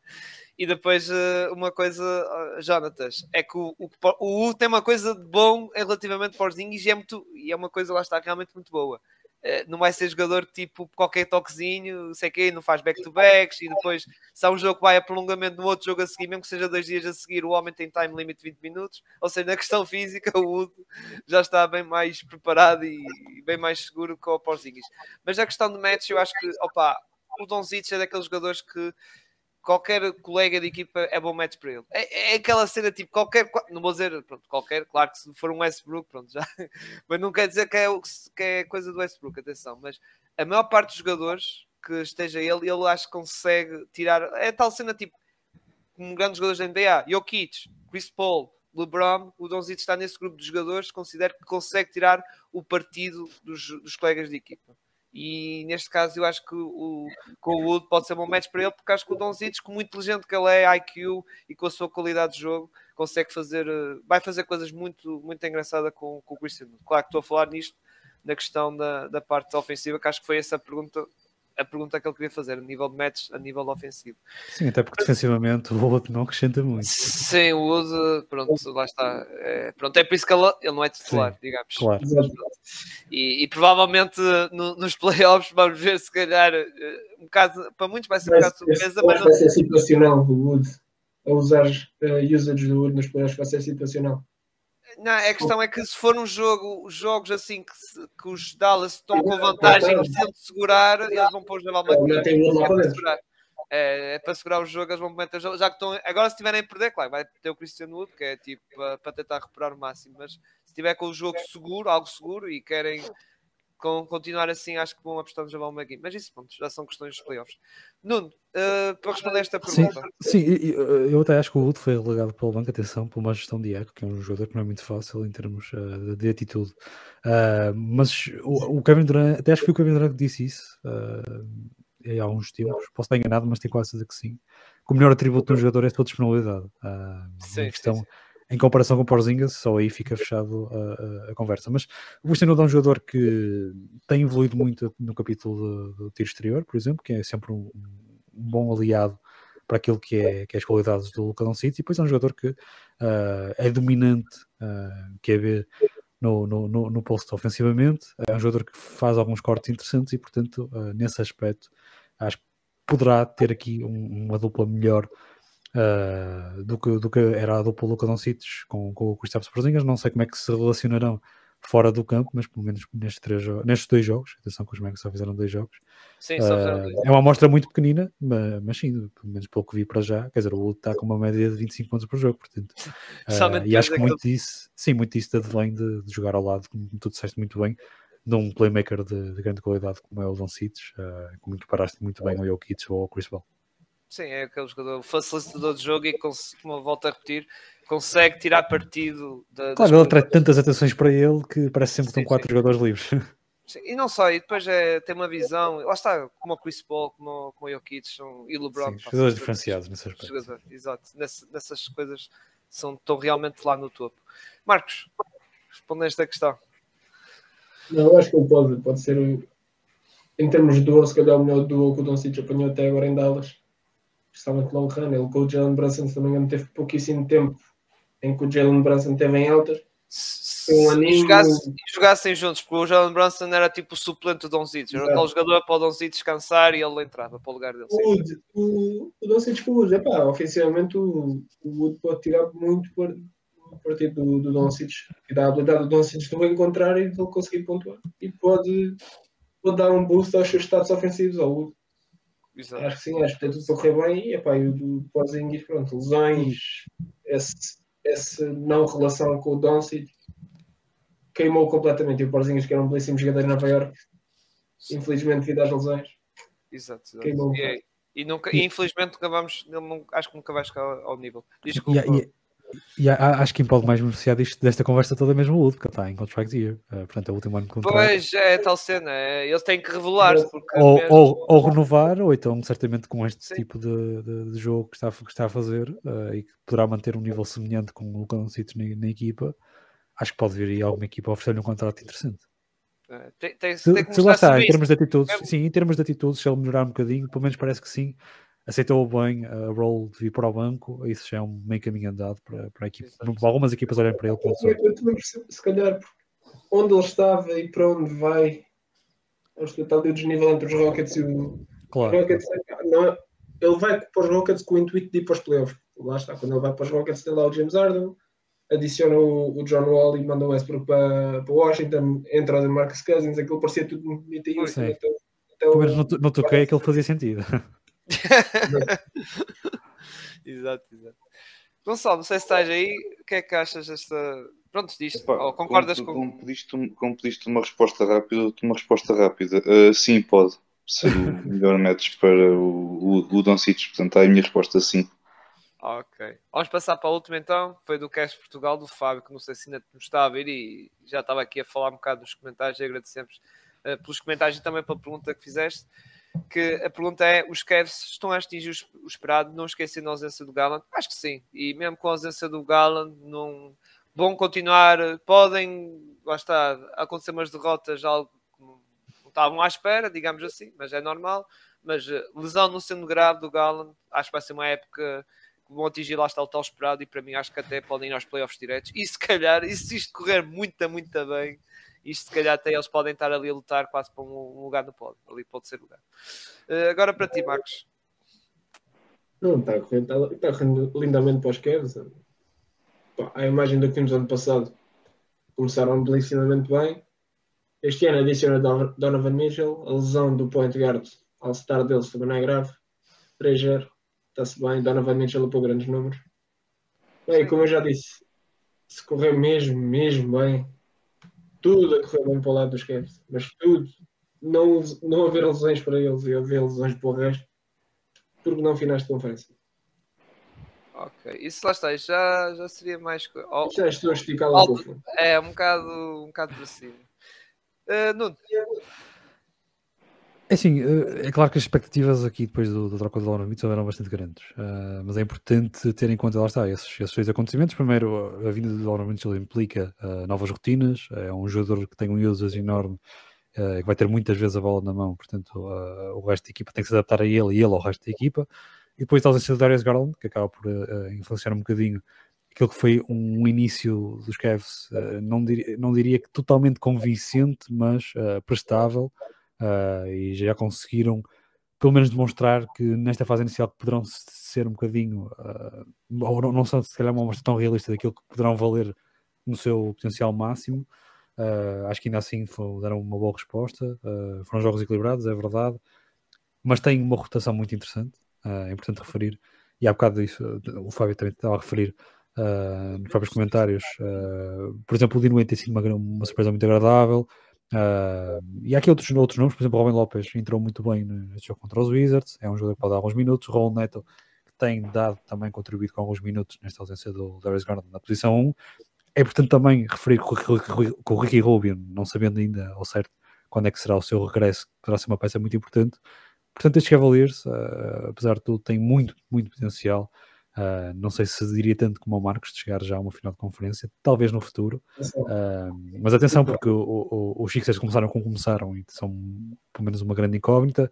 Os Nets também não me convenceram de todo nestes dois primeiros jogos e, portanto, os Cavaliers, uh, ainda com duas vitórias suadas nestes três primeiros jogos, é começar a construir na base disto e poderão perfeitamente estar ali pelo menos a, a, a, chegar perto das 50 vitórias, que seria uma época muito positiva para os Cavaleiros neste primeiro ano de experiência da Nova Mitchell. E lá está, falaste nas conferências, agora lembrei-me, os Walks conseguiram, não é? Tudo pode, depois playoffs é tal cena, às vezes tudo pode acontecer e vamos Sim, basta lesões. Lesões, lesões do outro lado e não haver lesões do lado dos Cavs, é pá, não vejo porque não. Não posso acontecer. Gonçalo, faltas tu então.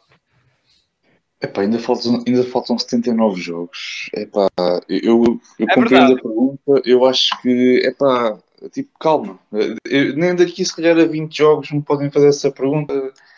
Eh, ainda tão, ainda é tão cedo, quer dizer, ainda, ainda falta esta malta, ainda falta esta equipa apanhar uns bucks à frente, uh, apanhar uma equipa, se calhar, com mais agressividade defensiva, para começarmos a, a, a avaliar a verdadeira capacidade destes Cavs. Agora está a correr bem, está acho que está a correr bem. O, o Jared Allen está a ter um bom início de temporada. O Mobley, se conseguir melhorar um bocadinho a nível ofensivo, juntando aquilo que ele consegue fazer defensivamente, temos aqui alguma coisa interessante. Eu sempre digo que estes que vão até onde o Evan Mobley permitir, e se o Evan Mobley continuar a melhorar, acho que há todas as condições para que possamos ter uns Cavs em bom nível ainda falta tanto jogo. Pá. É, é, tal, é tal como perguntarem Sim. a mim sobre a época dos Lakers ao final de três jogos. Quer dizer, ainda, ainda falta muito, ainda, muita coisa pode acontecer. Isto já nunca sabe. Mas pá, ainda, é, ainda é muito cedo. Ainda não, ainda não vou responder essa pergunta porque ainda é, ainda é muito prematuro. Por isso, Fábio, acho que deve ter sido tu a fazer essa pergunta, pá. Nem no Natal ele vai responder. Estou a brincar. É pá, se, se calhar lá, lá para o All-Star ou para Março, assim, uma coisa, é pá, talvez. Ei, é que, ei, espera aí, é Abril, quando estiveres no play nem é que respondo. Não, não, não, pá, quando chegares ali ao All-Star, se lá para ter essa conversa, porque ainda falta esta equipa também estar saudável, ver como é que esta equipa se consegue adaptar com os jogadores todos. Em defesa, em defesa do Gonçalo, uh, isto depende das expectativas de cada um, não é? Uh, exato, exato. Todos... Se alguém tiver com altas expectativas, já Claro. Uh, portanto, eu tenho expectativas médio-altas para estes, para estes Cavaliers, um acesso direto, como tu estavas a falar, Cyril, aos playoffs. O Marcos já está a falar de final de conferência, portanto, se calhar não foi Sim. muito convincente minha, minha... este início de temporada a minha foi, lá está, playoff direto e se calhar até pode ir à segunda ronda. Uh, lá está, dependendo quem apanhar e isso. O playoff mas, direto uh, para mim é logo. Sim, mas para finais de é... conferência, lá, está. É, é, é preciso. Depende do resto. Sim, de muita coisa. Do resto e da saúde deles. Exato, mas é, exato. acredito que seja possível. Muito bem, concluindo, vamos concluir isto. Marcos, diz-me onde é que a malta nos pode apanhar. Aí na então, net podem apanhá-los todos no Twitter, no Instagram, podem vê-los no YouTube e no Twitch, podem nos ouvir também no Spotify, Apple Podcast, Google Podcast e no Anchor. Muito bem, lá está. Lá está. Se vocês não gostarem de ver as nossas caras, pá, ouçam-nos, não é? Nuno, muito obrigado por estás aqui e uh, já agora tens aqui o espaço aberto para fazer aí, uh, os teus plugs, uh, trabalhos que estás a fazer no, Fair Play, por isso está aqui o teu espaço. Desde já, obrigado pelo convite mais uma vez. Já sabem que é um prazer vir aqui conversar com vocês. Uh, quanto ao Fair Play, por acaso tenho novidade. Uh, nesta temporada vou estar eu a segurar o Big Four, em princípio. Portanto, o, o, Big Four é o podcast também da, da, da, NBA do Fair Play.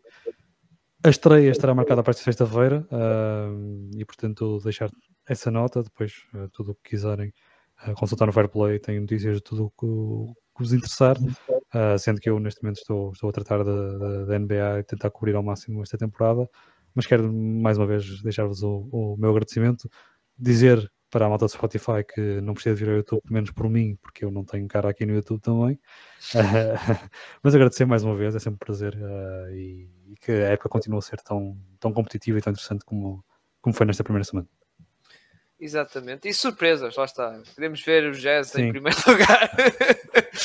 Jazz e Spurs também ali. Spurs ali a disputar ali o pódio. Mas, Quero ver os Spurs. Não, os Spurs já vi. Os Hornets. Os Hornets no campeonato.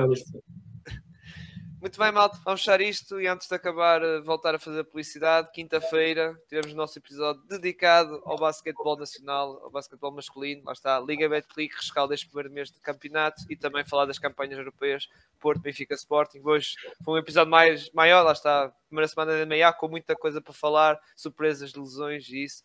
E pá, pronto, tivemos a alongar e pouco também falou-se dos Lakers. E claro, uma conversa que envolve Lakers alonga-se sempre. Eu acho, eu acho que se tirares os Lakers do, do, do episódio ficamos para aí com 30 minutos. Portanto, É, também não exageremos, não exageremos porque também falaste, tiveste algum tempo a falar dos Clippers, falámos do é verdade, Filadélfia, por isso. Eu exagerar, às vezes mesmo que é adepto dos Celtics, eu exagerar. Também, Sim. esta Celtics nação. Uh, temos que experimentar um dia. Temos que experimentar um dia. Fazer um episódio sem, sem falar dos Lakers. Ah, sim, sim, se calhar. Não existe, esse tempo não existe. Ponto. É, é, vai ser um episódio de meia hora também.